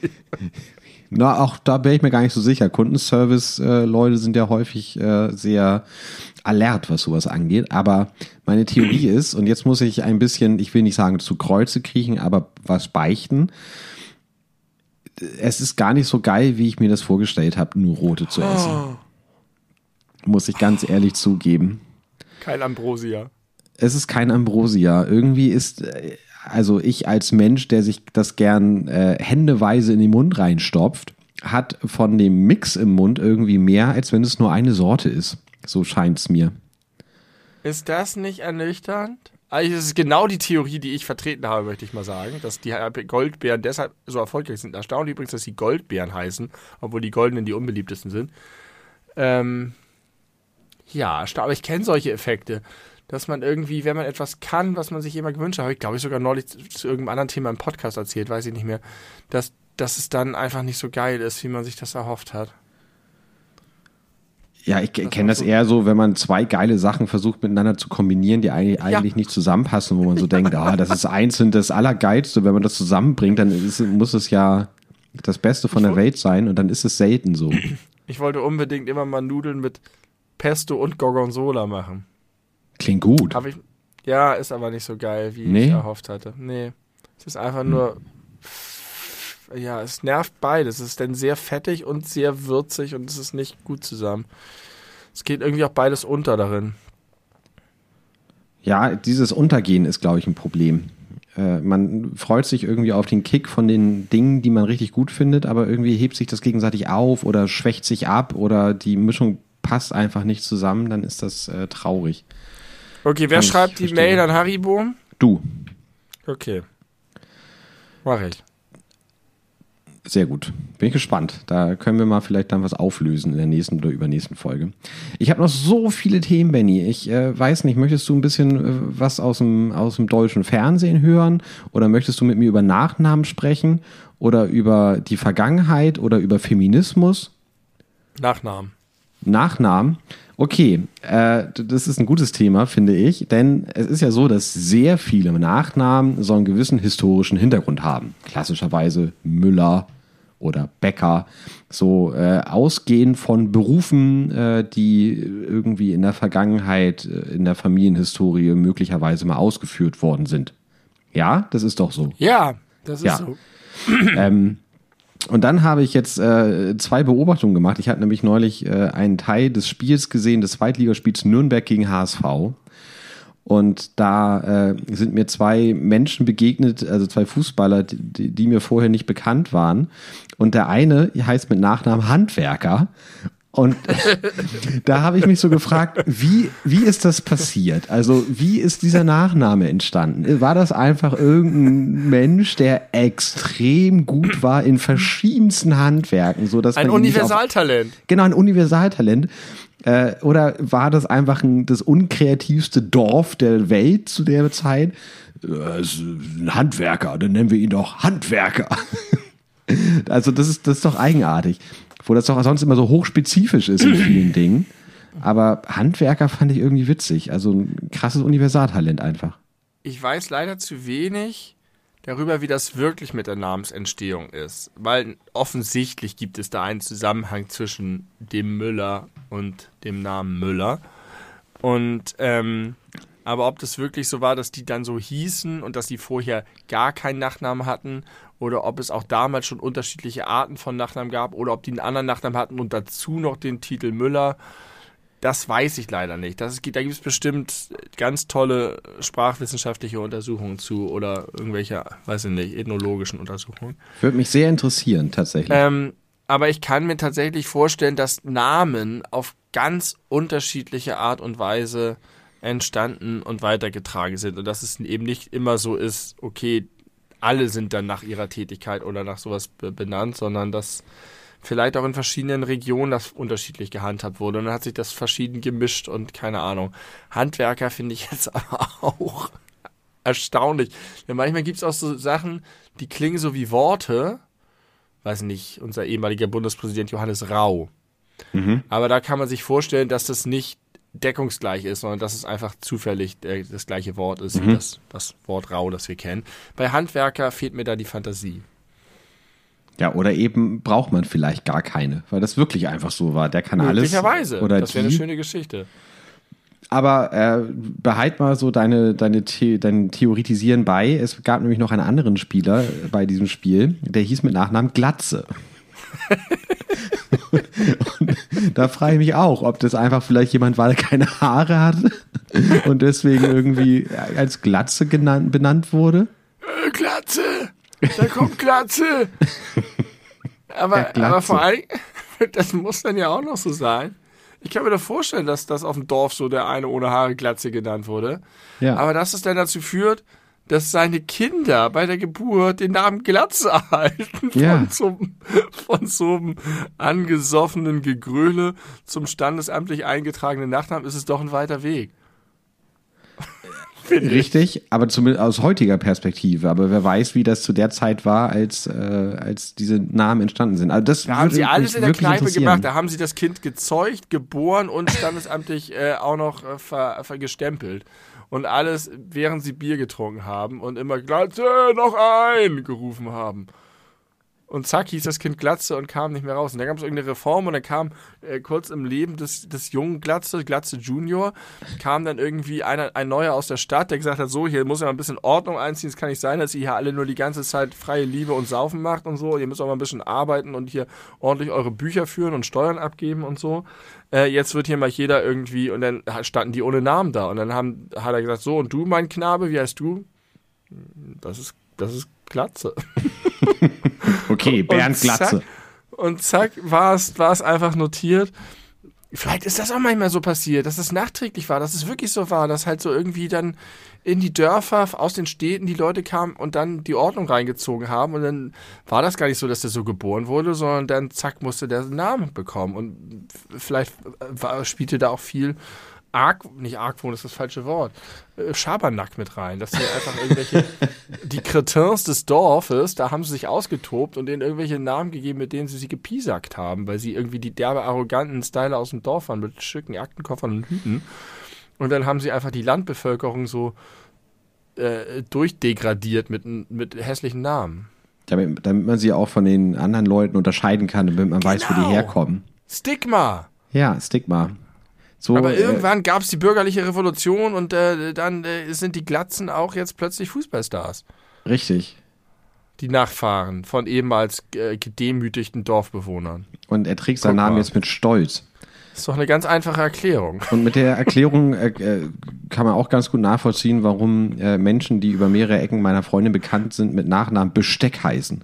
Gleiche Geschichte. so, oh nee, wir haben noch 200 vor uns. Pass auf, jetzt ist das Besteck, Wand, Heizung, Stiefel. So, haben sie einfach an so, wie kennst du das manchmal, wenn du dir Sachen ausdenken sollst? Wir haben doch mal dieses Spiel gespielt, wo man ja. gegenseitig Worte sagen muss, die andere nicht sagt. Dann guckt man sich, anfangen mal an, sich im Raum umzugucken. Genau. Oder ja. wie bei Wayne's World, wo sie gesagt haben, wer tritt noch auf eurem Festival? Äh, äh, und dann gucken sie auf die Platten und irgendwann sind keine Platten mehr da und dann steht da ein Typ mit einem Holzstamm mitten im Studio. Oder ein alter Mann, der einen Kajak aus einem Holzstamm schnitzt. Der wird auch kommen. Geil, Mann. So ist ja, das gewesen. So ähnlich würde ich mir das auch vorstellen. Ja, super spannend. Also wenn irgendjemand von euch äh, weiß, wie sowas entstanden ist, dann äh, bitte mal Bescheid sagen. Das würde mich wirklich interessieren. Benny, ich würde gerne eine kleine China-Pause machen, wenn das für dich in Ordnung ist. Gar kein Problem. Cool, cool. Dann ähm, äh, verabschiede ich äh, unsere ZuhörerInnen jetzt in äh, die lieblichen China-Klänge aus dem Fernosten. Wir nehmen euch mit auf eine Reise ins Land der aufgehenden Sonne, wo es keine Privatsphäre gibt und sind gleich wieder da äh, nach diesem Jingle. Lieber Tim, die China-Pause ist vorbei. Schön war sie. Sind, die, die war schön. Ich freue mich immer, wenn die China-Pause kommt. Ja. Ich finde es auch, das ist echt geil, dass das ein Ding geworden ist. Wolltest du gerade was über deine Füße sagen? Ja, aber ich, ich glaube, es war hohl. Was? Es war sowas wie, die Füße sind entspannt, die Luft ah, ist ja. durch. Ich wollte einfach irgendwelche Worte sagen. Äh, ich wollte uns wieder zurück in die Folge holen. Hier, ich, äh, nach bitte der China-Pause. Ähm, das mache ich jetzt einfach mit einer Story, die ich dir schon länger erzählen wollte, die ich vergessen habe. Sie bezieht sich auf unsere Regenbogenflagge, die am Haus hängt. Ja. Denn ich habe ja damals und bis heute manchmal überlegt, ah, bringt das eigentlich wirklich irgendwas? Ist das irgendwie vielleicht auch doch anbiedernd? Ist das so ein bisschen äh, Greenwashing-mäßig mit nach dem Motto, ich hänge mir ja eine Flagge ans Haus und ist alles gut. Ist, es, ist, ist daran irgendwas doof oder schlecht oder gut oder hat, macht es eigentlich einen Unterschied? Und ja, es macht einen Unterschied. Mhm. Ich habe nämlich zwei Rückmeldungen zu dieser Regenbogenflagge bekommen. schon noch ein paar mehr, aber zwei, die, also zum einen fällt sie total auf. Es gibt irgendwie Leute, die sagen, hier, das ist da bei dem Haus mit der Regenbogenflagge und so. Und das ist irgendwie ein Ding, das wird wahrgenommen. Neulich war ich mit meinen beiden Kindern, du kennst unsere Straße, auf der Straße. Eine Ja. verkehrsberuhigte 30er-Zone. Ähm, keine Spielstraße, Aber, Aber wenig Verkehr. wenig Verkehr, nur Flugzeuge, aber keine Autos. Ähm, und da haben wir mit so einem geilen Segelflieger gespielt. Standen wir auf der Straße und den kann man so richtig weit werfen und der fliegt dann ganz hoch und weit und dann kann man den auffangen und so. Und weit und breit kam kein Auto. Und dann kam so ein langsamer Fahrradfahrer angejuckelt von weit her. Und die Straße, also es war einfach, es war einfach keine Situation, in der man irgendwie jetzt hätte sagen müssen, holt die Fahnen raus, blinkt, geht an den Rand, äh, macht Platz, sondern er ist einfach ganz langsam an uns vorbeigefahren und wir standen da und haben gespielt und gelacht. Und dann hat er, ich habe dem freundlich zugenickt, weil wir in so einer guten Stimmung waren. Und dann hat er mich ganz böse angeguckt und hat gesagt, das ist keine Spielstraße hier. Sympathisch. Und ich habe irgendwie sowas gesagt wie, ja, aber macht trotzdem Spaß hier zu spielen. Oder aber klappt, klappt, klappt aber prima. Oder irgendwie, ich war einfach gut drauf. Ich hatte, habe mich auch nicht provozieren lassen. Ich war irgendwie, es war so. Wie alt war der so? dachte so. Ja, das kommt nämlich auch noch am Ende. Oder es kommt jetzt vielleicht. Ähm, ich habe den erkannt. Ich kannte den irgendwie. Und ich habe den schon von Weitem eigentlich positiv gemustert und so und ihm in die Augen geschaut. Und ich habe ganz lange gerätselt, wer das ist. Und dann fiel mir ein, dass es sehr wahrscheinlich der Grumpy Käseverkäufer von unserem Wochenmarkt ist, der richtig leckeren Käse hat, bei dem ich sehr gerne Käse kaufe. Ähm, der mir aber schon mal irgendwas ge- angeschnackt hat von wegen irgendwie sowas EU-kritisches oder so. Wo ich dann auch schnell das Gespräch abgebrochen habe. So, und der hat jetzt nicht nur das mit der Spielstraße gesagt, sondern sagte dann, und ich habe das erst nicht verstanden, was er sagte, weil er war schon so im Vorbeifahren und erst hinterher fiel mir auf, was er mir gesagt hat. Er hat mir gesagt, und diese Fahne, die sieht richtig scheiße aus. Jeden Tag muss ich hier vorbeifahren und die ist richtig kacke. Und ich habe das mit der, ich habe das mit der Fahne erst nicht verstanden, was er damit meinte und so, weil ich, hä? und dann habe ich das gecheckt, dass er sich auf die Regenbogenfahne bezogen hat. Und das hat mich auf eine niederträchtige Weise sehr glücklich gemacht. Ja, das kann ich gut verstehen. Also ich habe wirklich gedacht, wenn, wenn der Typ wirklich schlechte Laune von dieser Fahne bekommt, dann freue ich mich, dass ich seinen Tag damit schlechter mache. Kann ich richtig Und- gut nachvollziehen. Oder verstehen. Und, und, und dass ich ihn, im, also wie diese Stolpersteine, weißt du, dass ich ihn im Alltag das Ding vor die Nase halte, in, seinem, in seiner Hut, da, wo er äh, nicht weg kann. Diesen Gedanken habe ich immer, wenn ich joggen gehe, da laufe ich ja sehr, sehr, sehr häufig am Volksparkstadion vorbei. Äh, Und sowohl beim Volksparkstadion als auch bei der Barclaycard Arena, die sich daneben befindet, auch eine große Veranstaltungslocation in Hamburg, äh, sind riesige Regenbogenflaggen gehisst. Ja. Und ich stelle mir jedes Mal vor, wenn ich da langlaufe, dass es bestimmt richtig viele HSV-Fans und oder Besucher in der äh, Barclaycard Arena gibt, die das sehen und sich total darüber ärgern. Und das macht mich auch ganz froh. Ja, und ich habe, aber, also ich weiß, dass auch für viele eine, ein Reizsymbol ist, aber ich kann einfach immer noch nicht wirklich verstehen, warum. Das ist für mich noch was anderes, aber da kommt mein Kopf wirklich nicht darum rum. Ich, ich habe das Gefühl, ich kann ein bisschen verstehen, woher Rassismus kommt. Ja, Dass das als Bedrohung wahrgenommen wird, als etwas Fremdes, was uns gefährdet, was irgendwie, also da, da kann ich mich in, in so ein Gehirn ein bisschen reindenken und kann sagen, okay, ich kann so ein bisschen, habe eine Ahnung davon. Aber bei Homophobie und all diesen anderen schrecklichen Sachen kann ich das nicht so. Und nee, ich kann das einfach nicht und erst recht nicht, wenn es sich auf sowas wie diese Symbolik bezieht. Wenn es jetzt noch irgendwelche Macho-Arschlöcher gibt, die sagen, ich will keine Männer sehen, die sich in der Öffentlichkeit küssen, finde ich das widerlich, aber okay. Aber, aber dass du dich sozusagen an diesem, es ist ja nicht mal ein politisches Symbol, aber das wird zu einem politischen Symbol gemacht oder Ja. vielleicht auch im positiven Sinne ist es das auch, weiß ich nicht genau. Aber dass da so viele Leute, und das ist ja auch wirklich so ein Ding ist, das weltweit, jetzt ja auch gerade wieder mit Ungarn und so, und Polen. und Polen krass emotional aufgepasst ausgepeitscht und begleitete Gesetzgebungsverfahren durchgesetzt werden, dass das sozusagen auf der Agenda überhaupt so weit oben steht. Mhm. Das begreife ich nicht.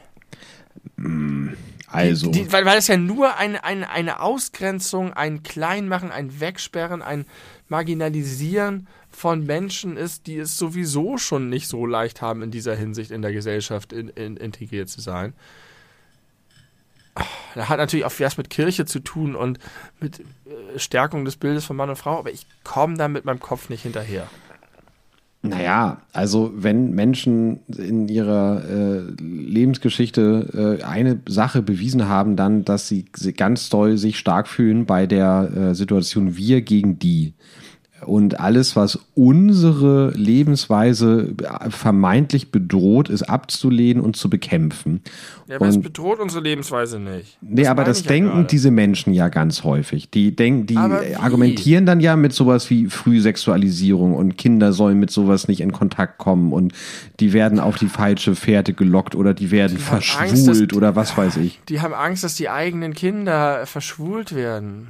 Ich kann weil es mir positive vorstellen. Vorbilder gibt oder so ähnlich. Als ob das ein Lifestyle wäre. Also es ist ein Lifestyle, okay, aber als ob das, also als ob du schwul werden würdest, weil, weiß ich nicht. Das ist doch alles, die Leute haben doch alle Lack gesoffen. Auf jeden Fall, das hat mich gefreut. Und ich habe Ja, jetzt das kann ich Probleme. verstehen. Ich bin nicht zu 100% sicher, dass es der Käseverkäufer ist. Aber ich habe jetzt Probleme, zu dem hinzugehen. Und ich Aber, glaube, äh, ich habe schon, ich hab schon überlegt, ob ich ihn darauf anspreche, ob ich ihn frage, ob er neulich bei mir vorbeigefahren ist. Und ob ich dann einfach sage, du hast geilen Käse, Alter, aber das geht gar nicht und ich weiß nicht, warum du sowas nötig hast. Und ich gehe jetzt mal hier zu dem Marktorganisator und häng, sorg dafür, dass hier eine Regenbogenflagge über deinem Stand platziert wird. Keine Ahnung. Ja, wäre ein cooler Move, aber äh, ich glaube, was ich mir noch Sticker besser auf seinen, auf seinen würde, Tr- Truck. Ja, das, das wäre irgendwie ein guter äh, Antiterroranschlag, wie Marc-Uwe Kling ihn nennen würde. Aber ich ähm, finde die Idee auch ganz gut, äh, vorausgesetzt, er erkennt dich und bringt dich damit in Verbindung, wenn du einfach richtig doll nett und freundlich zu dem bleibst, dass das überhaupt nicht in sein Weltbild passt. Dass du ihn in seinen Ansichten erschütterst Also- durch deine Freundlichkeit. Ich habe schon länger mit dem geredet und war immer super freundlich zu dem. Und der ist, der ist ein Grumpy-Typ. Aber irgendwie einer als Käseverkäufer habe ich ihn als sympathischen Grumpy-Typen wahrgenommen. Jetzt nehme ich ihn als Arschkrampen-Grumpy-Typen wahr. Ich weiß noch nicht, vielleicht muss ich ihn darauf mal ansprechen. Vielleicht sollte man das einfach tun. Weil er hat, er hat ja mich angeflaumt. Ohne Not. Ja, ja, das stimmt. Dann kannst du ja auch äh, ungefragt ihn damit konfrontieren, dass seine Einstellung scheiße ist. So, und um jetzt aus diesem Segment ein Gesamtkunstwerk zu machen, kommt die zweite Begegnung. Neulich klingelt es an der Tür. Und mein kleiner Sohn öffnet die Tür und vor ihm stehen zwei zehnjährige Bilderbuchmädchen. Brave, blonde, liebe, gestriegelte, aber wirklich offen, fröhliche, sympathische Mädchen. Richtige Vorstadtmädchen. Deutsch bis auf die Knochen. Du hast mir übrigens, Entschuldigung, noch gar nicht gesagt, wie alt der Mann war und ich würde auch gerne wissen, wie alt die Mädchen waren.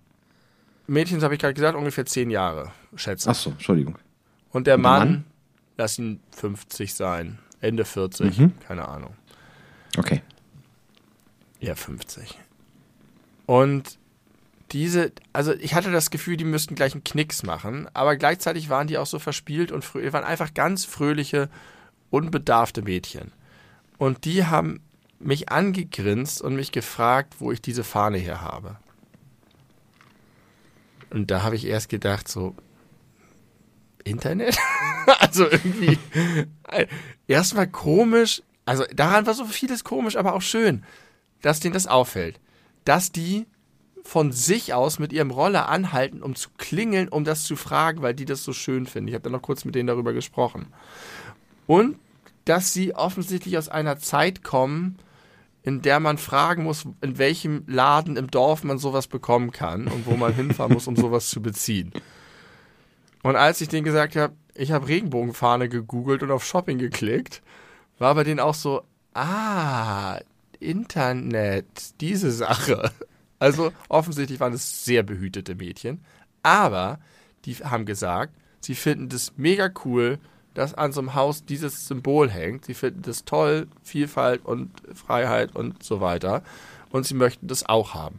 Und ich habe gedacht, dass die haben bestimmt freundliche, liebe, nette Eltern, aber die haben bestimmt auch Eltern, die nie im Leben darauf kommen würden, bei sich eine Regenbogenfahne hinzuhängen. Und wahrscheinlich werden jetzt an den Wohnorten dieser beiden Mädchen möglicherweise bald Regenbogenfahnen hängen. Sehr schön. Impact.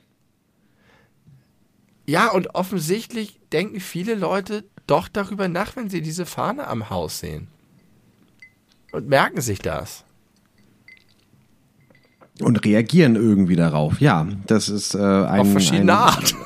ein, ein, ein heißes Plädoyer für diese äh, offenkundige Solidarität mit äh, Menschen, die sich dadurch repräsentiert fühlen. Ich finde das super. Richtig toll. Und, und diese, Aber- die Geschichte von unserer zweiten oder dritten Folge, bei der ich gesagt habe, hä, warum macht man das eigentlich nicht vor zwei Jahren, über die Anschaffung bis zu diesen beiden Reaktionen, finde ich irgendwie schön. Eine schöne Klammer. Ähm, Ja. Es geht aber auch, wie ich finde, so ein bisschen negativ, weil äh, als das ja nun gerade zu Zeiten der letzten Fußball-EM, ja, ne, das war, ja, war eine EM, ähm, da ging Ja. es doch um diese große äh, Diskussion, ob man jetzt das äh, Olympiastadion, wenn Ungarn da spielt, in Regenbogenflaggen beleuchten soll und dann hat man es natürlich nicht gemacht. Ähm, leider. Aber ich äh, habe das Gefühl, dass seitdem das äh, ist das dann Pinkwashing? Nennt sich das dann Pinkwashing oder Ja. Rainbow-Farben-Washing? Richtig krass Unternehmen. Überhand genommen hat. Genau. Google und so, Und, ne? Äh, was bei, weiß ich nicht, bei Google äh, nenn mich naiv, aber da nehme ich so diese Haltung irgendwie noch ein bisschen mehr ab. Aber zum Beispiel Gorillas äh, Ja. machen das auch. Und Gorillas, äh, dieser Konzern, der jetzt vor allem dadurch immer wieder in die Presse gelangt ist, seine Mitarbeiter heftig auszubeuten und mit Billiglohnarbeitern zu arbeiten Ja. und einen Scheiß darauf zu geben, dass Menschen irgendwie gleiche Chancen haben. Äh, pinkwasht sich heftig doll mit äh, Regenbogenflagge und das finde ich super unangemessen. Also ich hasse Gorillas richtig hart, aber ich glaube, da muss man auch ein bisschen ähm, sich bewusst werden, dass ein ausbeutendes Schweineunternehmen durchaus in dieser Hinsicht progressiv sein kann. Ich glaube auch, dass das eher so ein Ding ist, die haben einfach eine Agentur, das sieht man auch, die machen ja all diese ganzen Scheißsachen, die, die ganze Werbung ist ja äh, super agenturmäßig. Siehst du, so, so ganz, die hatten, die hatten auch, glaube ich, dieses, ähm, übernehmen die ganzen Internetsprüche. Niemand, Doppelpunkt. Nichts. Ja. Wirklich niemand, Memes. Doppelpunkt. Nichts. Und dann ich, Doppelpunkt, Tomate um 2 Uhr nachts wäre jetzt geil. So, also einfach Ja. so, genau. Da steckt Agentur hinter, das ist Anbietern und da kann man sich auch vorstellen, dass sie sagen, ja, die Leute fahren halt gerade auf Regenbogen ab, lass das machen. Ich kann mir aber durchaus auch vorstellen, dass das der Haltung der Betreiber wieder entspricht, obwohl es Schweinesäcke sind. Ich hasse die Gorillas. Das ist so, die, nicht die Band, die sind geil. Dieses, diese, diesen Lieferdienst. Ähm, weil ich auch einfach nicht einsehe, dass es eine Nachfrage dafür gibt. Also kann, ich kann mir vorstellen, dass es eine Nachfrage für Lebensmittellieferdienste gibt. Eine sehr große. RentnerInnen, die nicht aus dem Haus können. Da kann ich mir alles Mögliche vorstellen.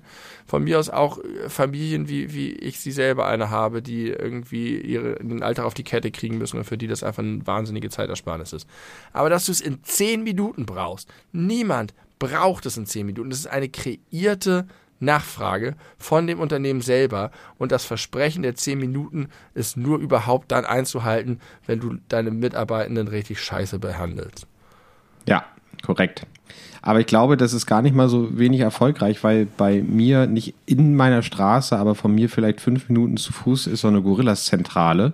Und immer wenn man da vorbeigeht, herrscht da ein geschäftiges Treiben und ständig kommen da Leute an und fahren da Leute weg. Also das ist, es scheint die Nachfrage zu geben. Aber ich verstehe es auch nicht genau, warum. Nein, ich glaube wirklich, dass es ein Beispiel davon ist, dass die Nachfrage über das Angebot erzeugt wird. Dass sie mit ihrer aggressiven Kampagne und diesem Versprechen, oh geil, in 10 Minuten kriege ich alles, obwohl du es nicht brauchst. Es, sag mir überzeugende Situationen auf der Scale, nicht Einzelfälle, sondern richtig eine breite Masse, die darauf angewiesen ist, eine Lebensmittelbestellung innerhalb von 10 Minuten zu bekommen. Na, vielleicht, wenn du gerade kochst und merkst, dir fehlt irgendwas. Ja. Ja, dann gehst du zum Nachbarn. Und selbst dann. Also, Niemals, bist du verrückt. Ich gehe doch nicht zu meinen Nachbarn und frage nach irgendwas. Niemals. Du glaubst doch nicht, dass das Konzept von Gorillas darauf besteht, dass ständig Leute kochen und eine Zutat nicht haben und sagen, oh, okay, ich lass mir kurz diese Zutat liefern. Ja, aber Und das muss ja nicht Flink, immer nur eine ja? Zutat sein. Flink, ja, Flink ist genau der gleiche Schweinekonzern. Flink ist der gleiche, Also es ist genau dasselbe Konzept und deren Werbung geht nur auf sowas wie fette Party, alle saufen, aber scheiße, der Wodka ist alle, hol dir schnell den Wodka ran. Auch so lauter Sachen, wo du irgendwie denkst, darauf könnt ihr eure Millionen auch nicht machen. Das sind, das sind einfach Leute, die jede Zelle ihres Lebens optimieren müssen und sagen, ist doch geil, das kann ich einfach spontan schnell machen. Ich bin jetzt zu Hause zwischen zwei Meetings gerade, bin heute im Homeoffice, ich bin mega busy, aber ich kann mal schnell automatisiert, halbautomatisiertes bestellen, dann kommt der Sklave gleich angemacht, der kann dann noch irgendwie hier einmal durchschrubben und dann äh, äh, geht's weiter. I hate it. Ja. Das ist Ausdruck einer Gesellschaft, die ich nicht erleben will. Ja, tust du aber. Selbstoptimierer, Selbstoptimierer, äh, ah, ah, lasst es sein. mittendrin. Aber entschuldige Stellt mal, wo hast du denn die letzten 20 Jahre gelebt? Die ganze Ja. äh, Nation ist auf Selbstoptimierung ausgelegt. Man wird darauf getrimmt. Warum ist das nur an mir so doll vorbeigegangen? Ich könnte auch ein bisschen Selbstoptimierung gebrauchen, aber nur ein bisschen. Lass uns doch Warum? wieder machen wie vorhin. Wir treffen uns in der Mitte. Ihr kommt alle von eurem Gorillas-Wahn runter und ich gehe euch ein paar Schritte entgegen.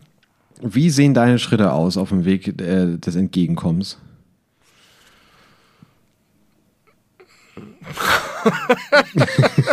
das würde mich jetzt mal interessieren. Wie optimierst du dich, um die Gesellschaft zufriedenzustellen? In welchem Bereich? Bisschen mehr Konsum. Bisschen, bisschen mehr Nutzen von Dienstleistungen und äh, ein bisschen mehr Kaufkraft entwickeln. Im Bereich Klamotten zum Beispiel. Mehr Klamotten Schuhe nicht mehr- wegschmeißen. Klamotten nicht mehr 20 Jahre tragen, sondern nur noch 10. Ja, ich glaube nicht, dass das äh, von äh, gesellschaftlichem Allgemeininteresse ist, so dass der Aber Rest hallo. sich auf dich zubewegt deswegen. Die wollen doch alle, dass ich verkaufe, dass ich den Laden am Laufen halte und bla bla bla, Arbeitsplätze sicher und. Ja, aber nur du. Was kannst du denn als Einzelperson da ausrichten? Naja, vielleicht sagen, fühlen sich die Leute von meinem Lifestyle einfach kritisiert. Weil ich, ihnen glaub- so ein bisschen superior daherkomme. Das wollen sie nicht. Die wollen sich nicht schlecht fühlen dafür, dass sie sich bei Gorillas was bestellen und danach fünf Sneaker in die Elbe werfen. Ja, okay, das. Angebot steht. Äh, mal gucken, was sich daraus ergibt. Aber ich wäre da jetzt nicht allzu optimistisch, dass du da den gesellschaftlichen Wandel mit äh, äh, initiierst. Ich auch nicht. Schade. Komm, mach noch mal ein cooles Thema für uns. Genau, äh, apropos gesellschaftlicher Wandel. Wir haben ja an anderer Stelle schon mal darüber gesprochen, was so im Fernsehen und im Film heutzutage okay ist, was früher nicht okay war. Gewalt zum Beispiel. Ne? Dinge, die früher Ja. indiziert waren, sind heute ab 16 freigegeben. Und ich möchte dir mal äh, eine Handynotiz wortwörtlich vorlesen, so wie ich sie aufgeschrieben habe. Und dann sollst du mal äh, gucken, ob du sofort verstehst, was ich damit gemeint habe. Also, äh, Gänsefüßchen, hartes Deutschland, Gänsefüßchen. RTL 2, 20.15 Uhr, Heroin in die Halsvene. War das, war das der Titel einer Doku bei RTL 22.15 Uhr? Und Ja. Deutschland ist hart, weil Deutschland es zulässt, dass zur Primetime Dinge, Dinge ausgestrahlt werden, die so heißen. Nee, äh, Hartes Deutschland ist ein, ja, eine Dokumentationsreihe, Serie, whatever, die Menschen äh, begleiten, die auf der Straße leben. Äh, Also zumindest den kurzen Ausschnitt, den ich davon gesehen habe. Und es ging damit los, dass da zwei völlig runtergerockte Typen äh, schwerst heroinabhängig sich gegenseitig Heroin in die Halsvene reinjagen, weil sie woanders keine Venen mehr finden, wo sie das reinspritzen können.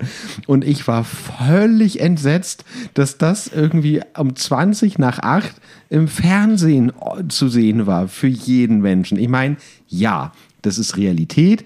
Es ist auch bestimmt eher gut ist darzustellen, als zu verschweigen, weil sowas wird ja immer gerne mal wegignoriert und an die Randbezirke geschoben. Doch, natürlich ist es Realität. 70, vielleicht haben die 70 Euro dafür bekommen, dass sie das mit der Halsvene machen. Die Halsvene erscheint mir sehr reißerisch. Nein, nein, nein, nein, nein. Das ist durchaus. Die Halsvene, Alter. Ja, na nein. klar. Wenn du wirklich, und das waren Menschen, die waren seit teilweise 20, 25 Jahren heroinabhängig, da findest du in den Extremitäten keine Venen mehr, wo du reinspritzen kannst.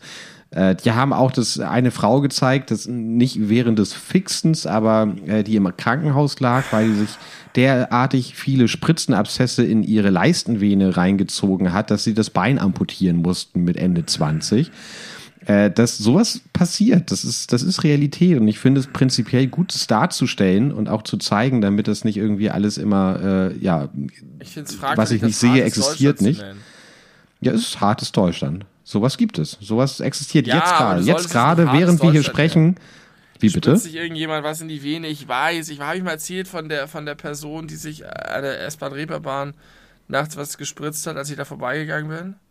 Kommt mir bekannt vor, weiß ich aber nicht genau. Da ist ja dieses, da ist so, so besonderes Licht am Abgang, dass sie dann irgendwie ihre Venen besser sehen oder so. Nein, blaues Licht, damit sie ihre Venen schlechter sehen, damit sie verschwinden. Also da war kein blaues Licht, sondern da war so ein, so ein sehr weißes, kaltes Stadtlicht. Du hast doch neulich über Amsterdam geredet. Ja, das war nicht schön. Sehr, sehr ja, die, die sehr das schön, war nicht ja. Amsterdam-mäßig, das war sehr unamsterdamig der Aufgang ähm, beim Nobistor von der S-Bahn Reeperbahn, wo dieser riesen hässliche Penny ist. Da bin ich hochgestapft, spät nachts und nach Hause gelaufen, weil ich ja da gewohnt habe. Und da stand jemand da, also an der Treppe. Und es, äh, irgendwie in der Haltung, dass ich irgendwie das Gefühl hatte, ich muss zu der Person hingehen. Als ob sie was sucht oder was runtergefallen ist oder ein Problem hat und so. Oder irgendwas da untersucht an der Treppe. Aber es ging halt um das perfekte Licht. Und dann äh, sah ich da den feinen Blutstrahl spritzen. Und da wurde mir richtig schwindelig kurz. Weil das, weil dieses, dieses Hingehen, dieses Zugewandt, so, weißt du, wie von die, mit der Edeka-Geschichte mit dem Supermarkt, mhm. mit dem Typen, das war genau andersrum. Ich war sozusagen in guter Absicht hingegangen und wurde dann mit einer Blutfontäne begrüßt.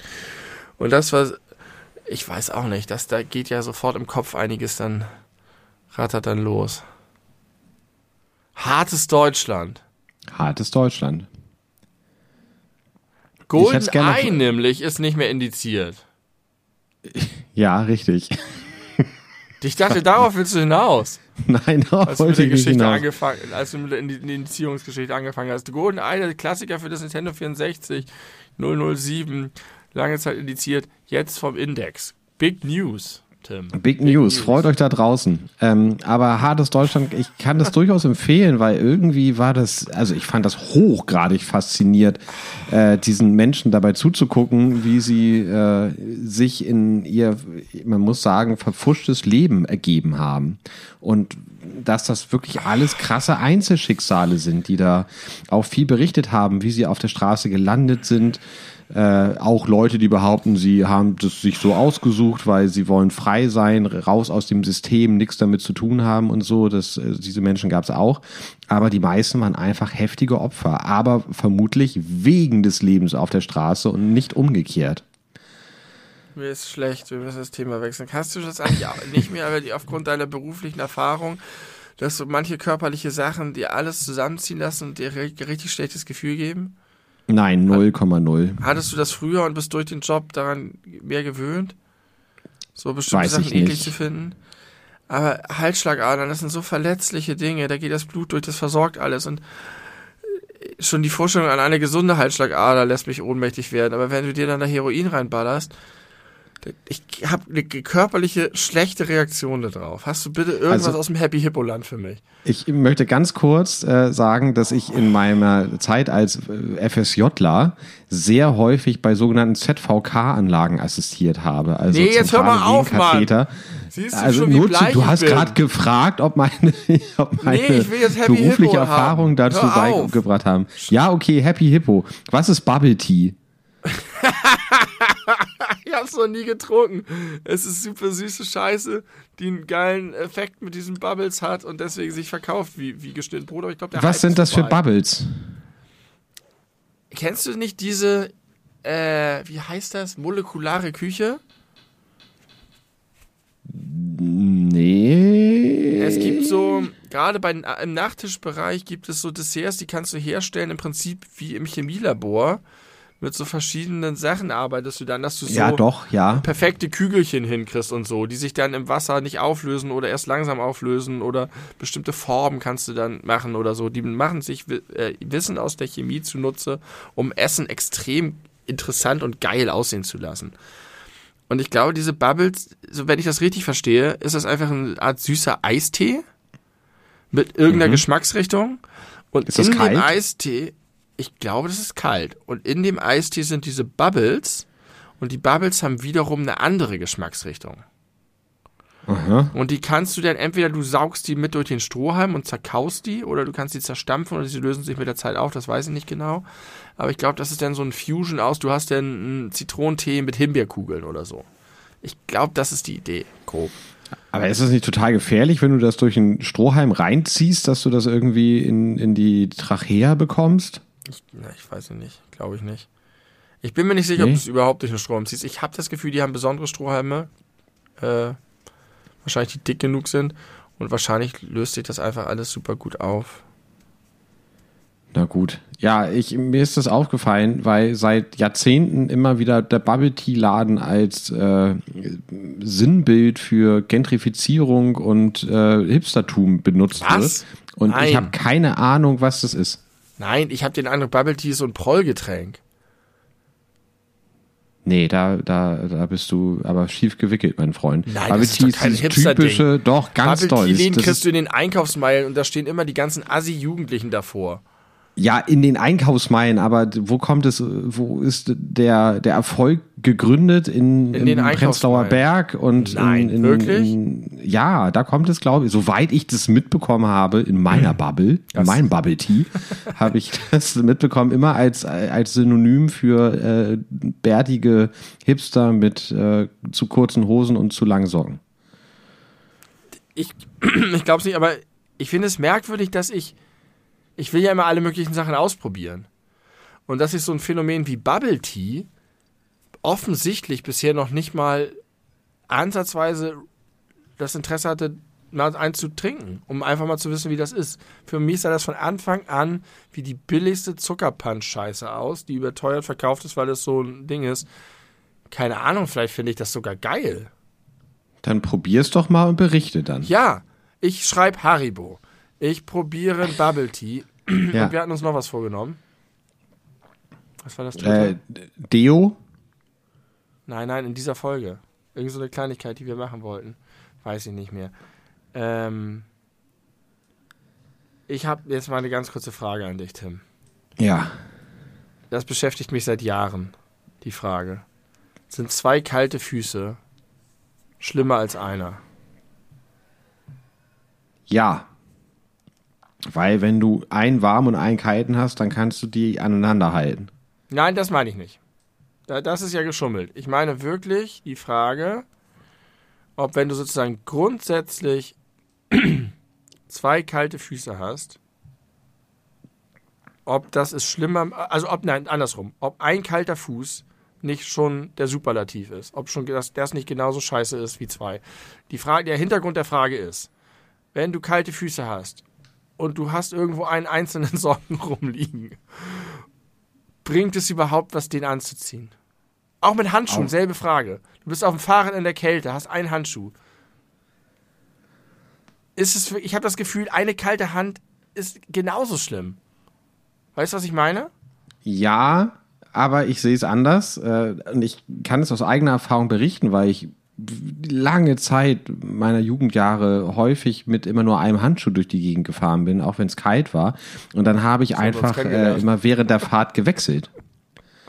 Und Ja, okay, das, ist meine ich aber super. sozusagen mit Schummeln. Das, das, das stimmt. Du kannst auch Das ist deine- nicht eine Schummeln. in die Jacken. Nein, das ist aber in der Hinsicht beantwortet es die Frage nicht. Du kannst auch Ach eine so, Hand in die ja. Jackentasche stecken und natürlich ist es ein Vorteil. Aber ich meine nicht so praktisch gedacht, sondern wirklich die Frage, ob das Empfinden von zwei kalten Extremitäten schlimmer ist als von einem.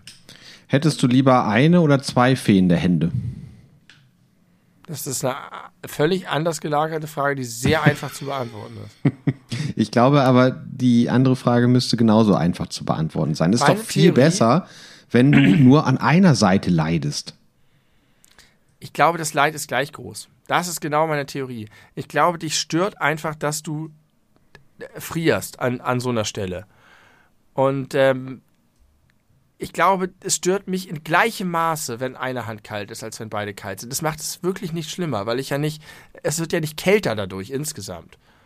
Es ist auch nicht so, dass ich dadurch Schmerzen habe oder sich die Schmerzen verstärken. Es ist nur dieses diffuse, unangenehme Gefühl von, ich friere.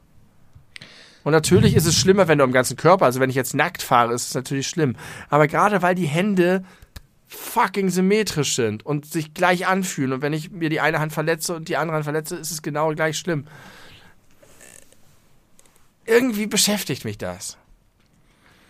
Nee, ich glaube, das, das, das sehe ich anders. Also, wenn ich jetzt die Wahl habe, beide Hände kalt oder nur eine Hand kalt, nehme ich auf jeden Fall nur eine Hand kalt, auch Schummeln jetzt mal außer Acht gelassen, weil ja einfach bei beiden Händen kalt das unangenehme Gefühl verdoppelt ist. Das eh, glaube ich eben nicht. Aber ich kann noch ein anderes Beispiel machen, weil du könntest jetzt ja entgegnen, es ist doch, wenn du einen Socken da hast, überhaupt kein Problem, ihn anzuziehen. Richtig. Aber wenn du Kinder hast, weißt du, dass es manchmal sehr schwierig ist, die Kinder dazu zu bringen, Socken anzuziehen. Und wenn man jetzt irgendwie die Gelegenheit gerade hat, man hat einen Sockengriff bereit und einen Fußgriff bereit, man könnte jetzt vielleicht das Kind dazu bringen, zumindest diesen einen anzuziehen, dann frage ich mich manchmal, ob es das überhaupt wert ist. Dass ich sage, wenn ich nicht zwei habe, dann lasse ich es lieber ganz sein, weil es bringt eh nichts, das Kind wird sich nicht weniger wahrscheinlich deswegen erkälten. Ja, bei Füßen bin ich raus. Ich habe halt nahezu nie kalte Füße. Dann geht die Frage raus an euch da draußen. Ist ein kalter Fuß vielleicht sogar genauso schlimm wie zwei kalte Füße? Ja oder nein? Stimmt jetzt ab. Ich wüsste nicht, warum ja. Also es, es ergibt überhaupt gar keinen Sinn. Also natürlich sind zwei kalte Gliedmaßen schlimmer als eine kalte Gliedmaße. Was Das, ist das hilft dir dann an halt nur auf einer Seite. Ja, wie gesagt, ich habe halt so selten kalte Füße. Ich kann dir das nicht genau sagen. Ich Was mag es das ja eher, wenn die Füße Händen? kühl sind. Wenn, kennst Der- du das, weil das der eisige wehtut. Wind auf dem Fahrrad? Ja, okay. Ja, tut weh. Ähm, Eisiger okay, Wind auf dem ist Fahrrad schlecht, tut weh. Schlechtes, schlechter Vergleich, weil kalte Füße nicht wehtun. Kalte Füße sind unangenehm. Und, okay, ich, wir reden zu lange darüber, aber ich probiere einen letzten Anlauf. Du hast zwei kalte Füße, ja? Das Ja. fühlt sich super unangenehm an. Jetzt hast du die Möglichkeit, einen Fuß richtig warm einzupacken. Hinterher hast du immer noch einen richtig kalten Fuß. Ich glaube, dass dich das einfach nicht weniger stört, weil das Grundgefühl nicht weg ist. Du hast nicht wirklich eine substanzielle Verbesserung erreicht, weil du immer noch unter kaltem Fuß, muss man sagen, leidest. Aber das, die Prämisse ist doch äh, total hypothetisch, weil es verbietet mir ja keiner zu schummeln. Äh, wenn ich einen warmen Fuß habe, dann den, äh, den, den Strumpf auf den anderen Fuß zu ziehen oder meine äh, kalten und warmen Füße aneinander zu halten, dass sie sich gegenseitig auf Normaltemperatur äh, runter bzw. hoch temperieren. Ja, aber das, Das- funktioniert ja nur, wenn du dann den Socken ausziehst und den aufgewärmten Fuß gegen den anderen hältst. Dann kannst du einfach sagen, du klemmst deinen, deinen kalten Fuß unter deiner Kniekehle ein oder so. Also pass auf, weißt du, was ich machen würde, wenn ich zu Hause wäre und ich hätte kalte Füße und habe nur einen Strumpf, obwohl Ja. ich dann nur einfach einen Raum aufsuchen müsste und könnte mir sofort mit einem zweiten Strumpf holen. Auch das ist jetzt kein großes Problem. Dazu kommt, dass ich immer Hausschuhe anhabe. Immer, immer, immer.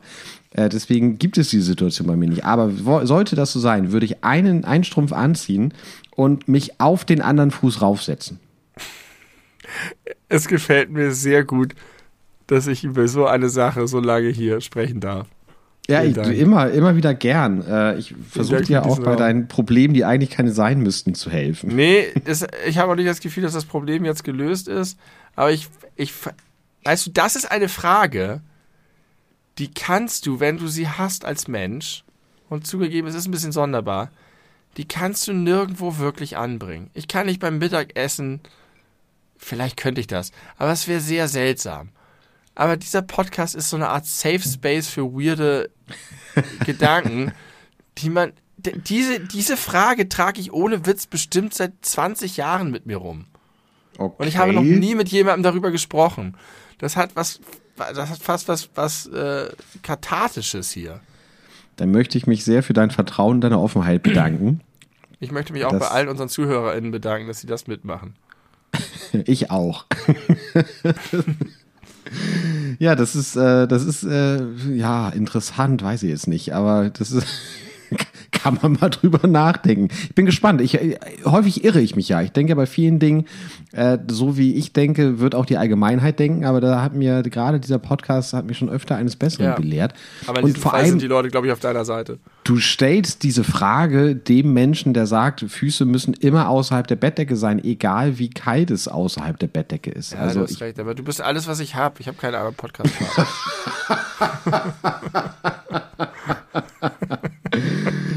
Okay, das äh, erfüllt mich mit Stolz und ein, einer gewissen Verantwortung und ich versuche äh, dieser Verantwortung gerecht zu werden. Benny, ich möchte dich noch mal ganz kurz in die Vergangenheit entführen.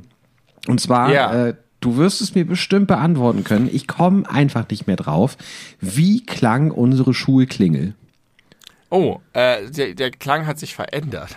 Das ist ja eine geile Frage. Wieso stellst du die denn? Da habe ich eine richtige Geschichte zu äh, erzähle ich dir gleich, äh, aber ich möchte gerne wissen, wie, die, wie unsere damalige Schulglocke äh, also, klang, weil ich erinnere mich nicht mehr. Äh, Originalversion, ich würde sagen Klasse 5 bis 10 oder 11 bei mir.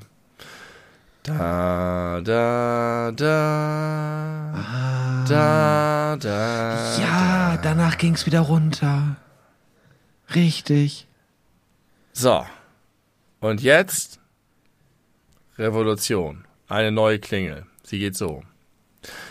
Da, da, da.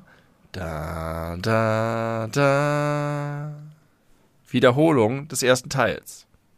Nicht mehr der befriedigende Weg zurück. Schade. Schade. Genau, denn unsere gemeinsame, ich weiß nicht, hattest du sie auch, Musiklehrerin Frau Blazi, ja, hatte ich auch teilweise. Hat das wahnsinnig gemacht. Die hat uns eine ganze auf, in, beim Rauchen, die hat ja immer wahnsinnig viel geraucht und stand immer dann, als wir größer waren, bei uns in der Raucherecke und hat uns einen halbstündigen oder 20-minütigen, die ganze große Pause Vortrag, musikwissenschaftlichen Vortrag darüber gehalten, warum es gar nicht geht und was irgendwelche idiotischen Hausmeister oder wer auch immer dafür verantwortlich hat, geritten hat, diese völlig unnötige Änderung vorzunehmen, die sie jedes Mal, wenn die Glocke klingelt, fuchsig macht. Sie hat richtig gelitten unter dieser Veränderung. Okay, das finde ich jetzt ein bisschen übertrieben, aber ich kann so den, den Grundimpuls nachvollziehen. Ja, es ist übertrieben, aber ich mochte ihre Leidenschaft in dieser Sache. Sie war wirklich, ich konnte sie sehr gut verstehen. Kann ich, kann ich nachvollziehen, eventuell. Weiß ich nicht genau. Ähm, ich aber falsch benutzt. Aber warum ich habe die Frage, Frage, genau, ich habe die Frage mir ausgedacht, weil ähm, in, bei meiner Arbeitsstelle, wenn ich mal in einem anderen Büro sitzen muss, weil ich meine Ruhe brauche, weil ich in einem Zwei-Menschen-Büro eigentlich sitze, äh, dann sitze ich auf einer äh, zu einer anderen Seite rausgehenden Fensterfront und da hört man äh, irgendeine Schulglocke. Und das habe ich mir so angehört und dann versucht mir eben den alten Sound äh, meiner Gymnasialschulglocke ins Gedächtnis zu rufen und es ja. ist mir nicht gelungen und das fand ich erstaunlich, weil man das so oft gehört hat in seinem Leben ja. So, so oft, wahrscheinlich öfter als jedes Lied äh, aller Zeiten hat man diese kurze äh, Soundfolge gehört und es war mir komplett entfallen. Jetzt ist es mir äh, dank dir wieder in den Kopf gekommen. Es war mir auch, äh, war mir auch sicher, dass du das noch weißt. Und dann war es nämlich so, dass ich mit meiner Freundin darüber gesprochen habe und dann dachte die erst, weil ich ja an einer Berufsschule arbeite, äh, dass ich äh, auch auf die Glocke in meiner Berufsschule äh, abziele mit dieser Frage. Und ich, da ja. gibt es keine. Und ja. dann habe ich mir vorgestellt, wie krass doll das die gesamte Lernatmosphäre verändern würde, wenn es eine Glocke gäbe. Was das für, eine, für, für einen heftigen Impact äh, um nochmal hier anglizistisch zu werden, äh, hätte, wenn der Tag so gezielt und vorgegeben zerstückelt wäre. Und was das für ein großartiger, negativ. ja, ich würde sagen, ich vermute für mich negativ, weil ja, so wie Fall, es ist, man hat zwar feste Stundenzeiten, man hat feste Pausenzeiten, aber wenn man jetzt einen ganzen Tag in äh, irgendeinem Kurs unterrichtet, dann kann man das auch total frei gestalten. Dann kann man auch mal frühe ja. Pause machen oder mal später oder mal ein bisschen weißt länger du, oder ein bisschen ist? kürzer.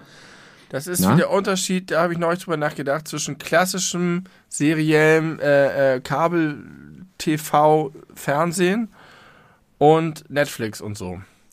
Früher war jede Folge von jeder Serie zum Beispiel 45 Minuten lang. Scheißegal, was das Skript äh, an Ideen hergegeben hat. Du musstest es kürzen oder strecken, um auf diese 45 Minuten plus 15 Minuten Werbezeit zu kommen.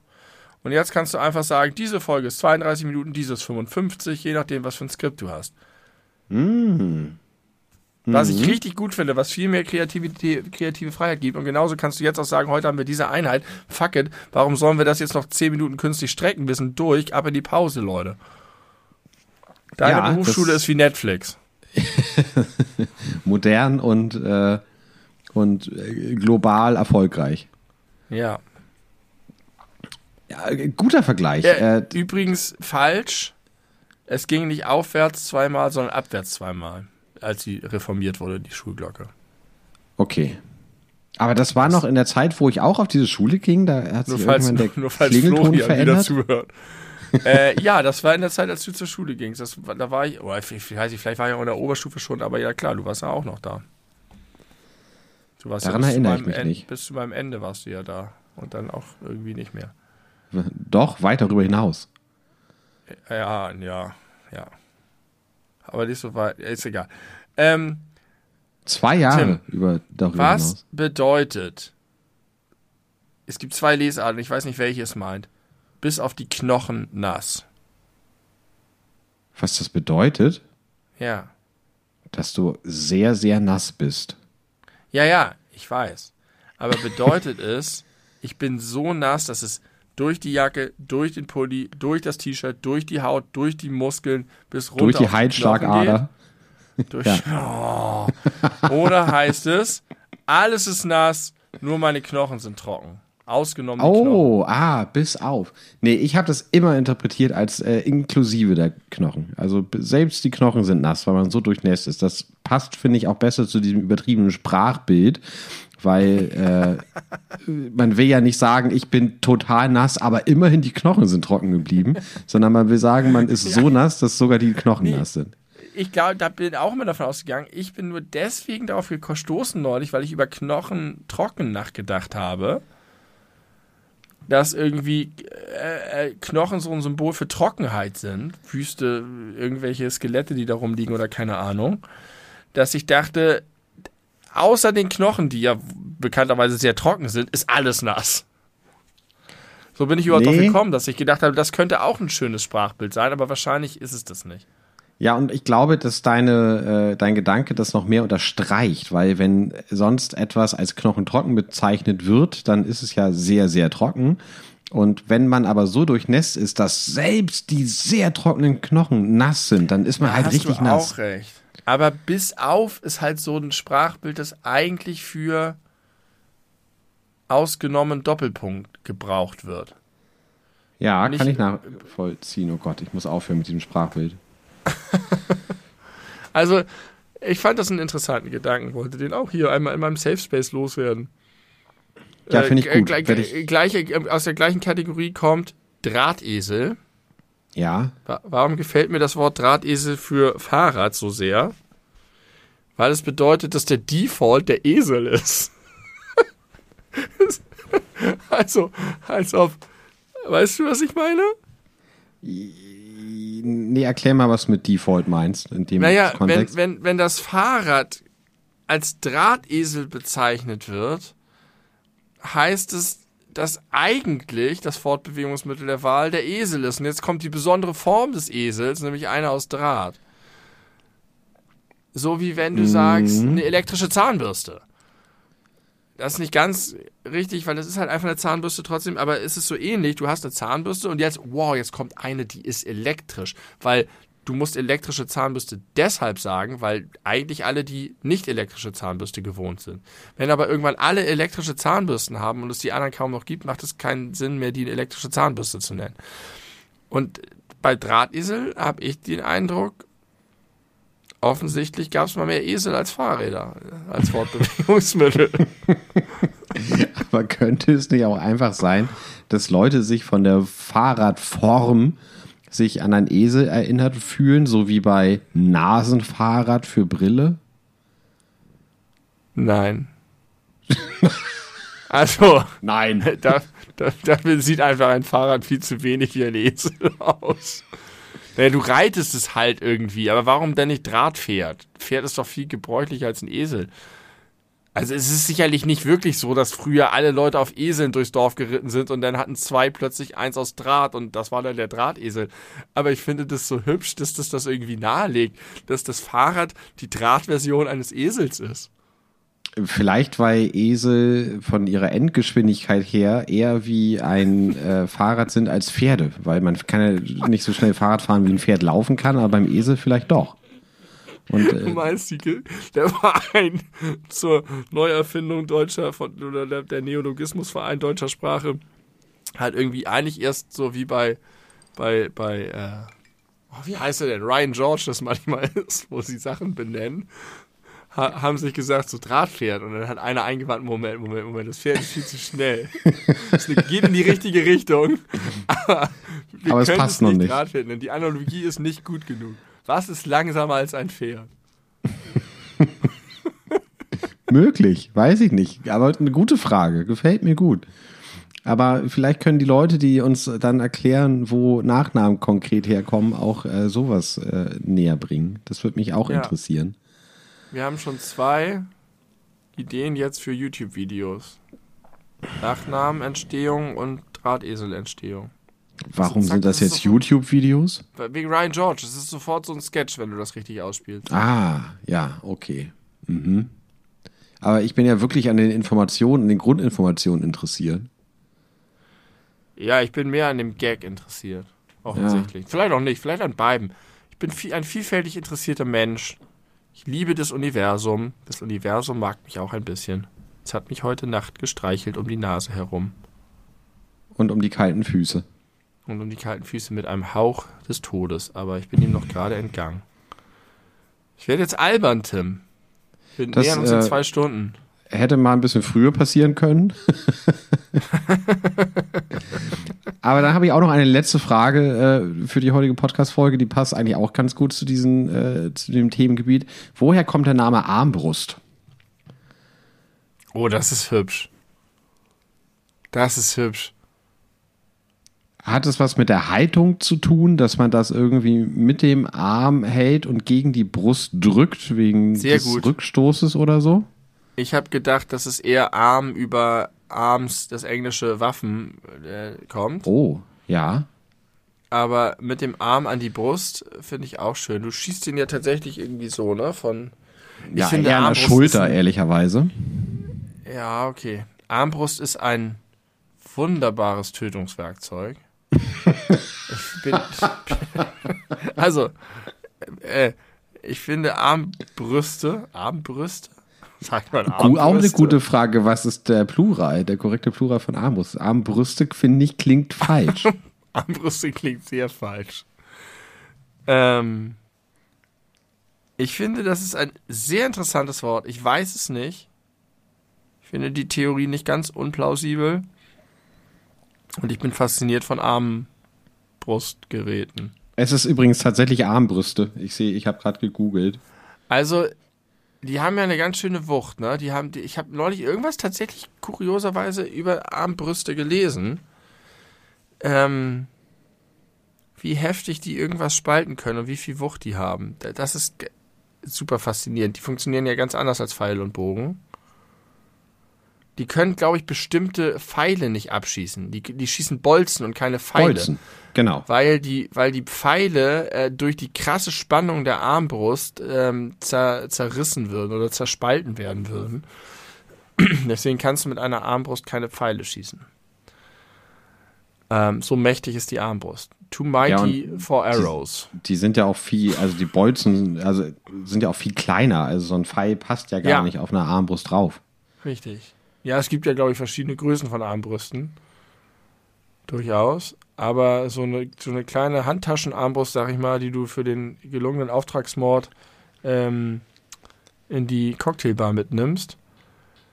Die äh, hat sehr kleine Bolzen, aber die sind tödlich, sag ich dir. Die haben eine Geschwindigkeit und eine Kraft. Da werden die Knochen, da bleiben die Knochen nicht trocken. Sie werden getränkt vom Blut des Opfers. Ja. Ja, Da Armbrust. bleibt kein Knochen trocken, sagt man auch im Armbrust-Assassin-Geschäft. Ich würd, mir würde es gut gefallen, wenn das vielleicht äh, so en vogue werden könnte, dass äh, Menschen, die sich im Dunkeln äh, sonst nicht raustrauen, statt Pfefferspray einfach so eine kleine Mini-Armbrust dabei hätten und sich damit verteidigen. Ja. Ja. Ich, ja. Ich mag auch Armbrüste in Videospielen sehr gerne. Die sind sehr befriedigend. Gibt wenig Spiele, die eine Armbrust featuren. Das stimmt, vielleicht. Ha Half-Life fällt mir spontan ein. Dark Souls fällt mir spontan ein. ähm, ja, also pass auf, das war jetzt äh, mein, mein letzter inhaltlicher Beitrag, jetzt kurz vor der Zwei-Stunden-Marke. Ich habe noch ein, einen Abschluss gleich. Das ist auch ein schöner Abschluss. Okay, hit me. Das ist nämlich ein, ein Gruß an unsere treue Zuhörerin Anne. Oh, schön. Hallo Anne, Ich weiß nicht, ob ich das jetzt im Podcast sagen darf. darfst du? Ja? Ja. Also, Oder hat es irgendwas mit ihren Genitalien zu tun? Nein. Dann darfst du. Mit einem Laster hat das was zu tun. Der, das aber nichts mit den Genitalien zu tun hat. Ja. Okay. Ich weiß nicht, warum es etwas mit den Genitalien. Okay. Also, ich saß so beseelt, in der wir haben, jetzt schließen wir nämlich auch die Klammer zum Beginn. Wir sprachen von einer sehr, sehr herzlichen, wholesome, möchte ich den ganzen Abend überschreiben. Ja. Stimmung, sehr spät beisammen am Feuer, draußen spät in der Nacht. Und da bemerkte ich, dass von der Seite Zigarettenrauch zu mir rüber wehte, in so kleinen Schwaden. Und ähm, ich habe früher, ich habe mich, ich habe mich nicht, also ich, ich war schon eher okay mit Zigaretten und Zigarettenrauch, auch so in Kneipen. Ich habe das nie als so schlimm empfunden, aber ich fand es auf jeden Fall super positiv, als das alles verboten wurde. Und habe gedacht, es ist einfach für alle Beteiligten viel besser, wenn sie diesen Scheiß Qualm ist überall. Und inzwischen ist es ja so, dass äh, mir persönlich, in meinem Umfeld rauchen wenige Leute und ich sitze selten an Orten, wo geraucht wird, vor allem nicht in Räumen. Aber als ich da saß und dieser Zigarettenrauch mich umschwebte, war das das gemütlichste, schönste Gefühl. Das war so toll. Ich habe mich irgendwie so aufgehoben und zu Hause äh, in so einer, also die, diese Kneipenromantik in ihrer positivsten Auslegung. Da kann man ja auch viel Schreckliches reinlesen. Aber einfach all das, was man Positives damit verbinden kann, hat mich da umspült. Und da war ich sehr dankbar für diesen, diesen Rauchschwaden, der mich da umgab. Umqualmt Richtig, hat es sich. Umqualmt. Es war ein richtig tiefes Gefühl der Geborgenheit. Oder der, ja. Und das ist jetzt die Sache, die du noch sagen wolltest. Ja, weil das äh, war ein, eine schöne Sache, die ich mitgenommen habe, die vom, an einem Junggesellenabschied passiert ist, über den wir am Anfang geredet haben, der die große Positivität dieser Folge unterstreicht. Sogar in Bereiche, in denen man eigentlich sagen kann, Rauchen ist scheiße, Rauchen ist doof, Rauchen tötet, Rauchen stinkt. Ähm, sogar darin habe ich große Freude gefunden an diesem Abend. Und dafür möchte ich mich bedanken. Da- Danke fürs Rauchen, liebe Anne. Für diesen Qualm möchte ich mich bei dir herzlich bedanken. Der, Warum, mich, äh, der, der Qualm hat mich berührt. warum sagt man eigentlich, also warum heißt es eigentlich Rauchen, wenn das, was da rauskommt, Qualm ist? Und dann gibt es auch immer noch den blauen Dunst. Ja, den blauen Oder Dunst. ist das was anderes? Nein, das ist Zigarettenrauch. Und äh, Rauch, ja, Rauch. Doch nicht Qualm. Rauch, Qualm, Rauch, Qualm und Dunst. Aber Qualm sagt man auch. Alles, du qualmst dir alles zu. Aber Qualm und Rauch ist doch jetzt äh, definitorisch nicht austauschbar, oder? Da gibt's doch Nein, bestimmt Rauch- Unterschiede. Ich, ja, ich glaube, Rauch ist feste Teilchen in Gas, was, glaube ich, genau der Fall bei Zigarettenrauch ist. Und Qualm ist, wenn ich das richtig denke, flüssige Tropfen in Gas. Nein, das ist Nebel. Oder Dampf, ist das nicht Dampf? Oh, Wie verhalten sich diese ganzen Begriffe zueinander? Qualm, Rauch, Dampf und Nebel. Da gibt es aber Unterschiede, oder? So Ja, ja, es gibt, chemische. Vielleicht sind, manche sind vielleicht synonym, manche sind vielleicht Oberbegriffe. Also ich glaube, ein wichtiger Unterschied ist, ob, ob die Teilchen in dem, in dem Gas flüssig oder gasförm äh, oder fest sind. ja, das ist dann tatsächlich, glaube ich, Nebel. Nebel ist auf jeden Fall Flüssigkeit und Rauch ist auf jeden Fall fest. Aber wie Qualm und Dampf sich dazu verhalten. Also Dampf kennt man ja vor allen Dingen sowas von Dampfschiffen. Oder vom Wasserdampf. Auch da, richtig. Das ist beides unterschiedlich. Bei den Schiffen, was da oben rausqualmt, wollte ich gerade sagen, ist es äh, wohl eher, sind es wohl eher Feststoffe, weil da unten ja Kohle verbrannt wird oder was. Und beim Wasserdampf ist es ja wiederum ähm, Nebel. Aber ein, ein Kamin qualmt. Und das sind dann ja ah, auch Moment mal, Feststoffe. Moment mal. Ich würde sagen, Nebel bezieht sich tatsächlich nur auf das Wetterphänomen. Okay. Und deswegen ist Nebel wahrscheinlich eigentlich Dampf. Aber nee, Dampf entsteht ja eigentlich nur, wenn etwas erhitzt wird. Richtig. Vielleicht hält da, vielleicht ist es auch ein Unterschied zwischen, ob etwas kondensiert oder abkühlt oder ob etwas erhitzt. Ah, ich weiß es nicht. Der nächste Auftrag für euch da draußen erklärt uns den Unterschied zwischen Qualm, Dampf, Rauch und Nebel.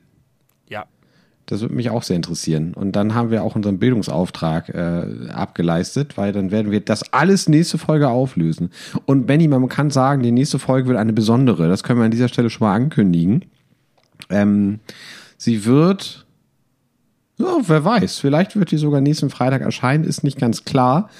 Aber vor allem werden wir sie nächste Woche Donnerstag aufnehmen. Ja. Und äh, das wird, wird ein ganz besonderer Spaß. Mehr möchte ich an dieser Stelle nicht verraten. Nicht vorwegnehmen. Aber es wird ein, ein besonderer, ja, es wird ein besonderer Tag werden. Genau, und eine Wir besondere werden podcast wahrscheinlich auch in einer besonderen Stimmung sein. Richtig. Und darauf freue ich mich jetzt schon ganz doll. Und äh, kann auch sein, dass sie einfach mal außerhalb der Reihe erscheinen am Samstag oder so. Kann ich jetzt tatsächlich noch nicht genau sagen. Ähm, aber das wird auf jeden Fall gut. Und äh, ich, ich freue mich da jetzt schon drauf. Und äh, Benny, vielen Dank für diese Folge. Äh, Sie war irgendwie wild. ich bin sehr, jetzt schon sehr gespannt, wie sie heißt. Äh, alles über Qualm oder äh, alles über Bubble Tea oder alles über Handwerker. Mal gucken. Ist über Nachnamen. Alles, alles über Halswehen.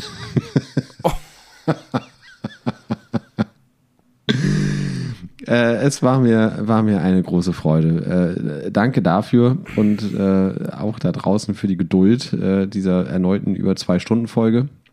Und wir hören uns bald wieder, oder? Sehr bald, wahrscheinlich schon nächste Woche. Sag doch noch was. Vielen Liebes. Dank auch. Ich hab, finde, das war eine unserer positivsten Folgen seit langer Zeit, wenn nicht überhaupt. Das freut mich. Weiß Was? ich nicht, ob das. Also, Doch. Ja? Lauter positive Themen und, und viel gute Energie und Vibes und so. Okay, cool. Freue ich mich aufs Hören. Falls du sie verpasst hast beim Aufnehmen, Vielleicht war hast du die Gelegenheit, sie nachzuhören. ich war zu doll konzentriert. Es gab ein paar Verbindungsprobleme hier und da. Ich weiß nicht, ob man das zur Folge anhört. Bei mir nicht.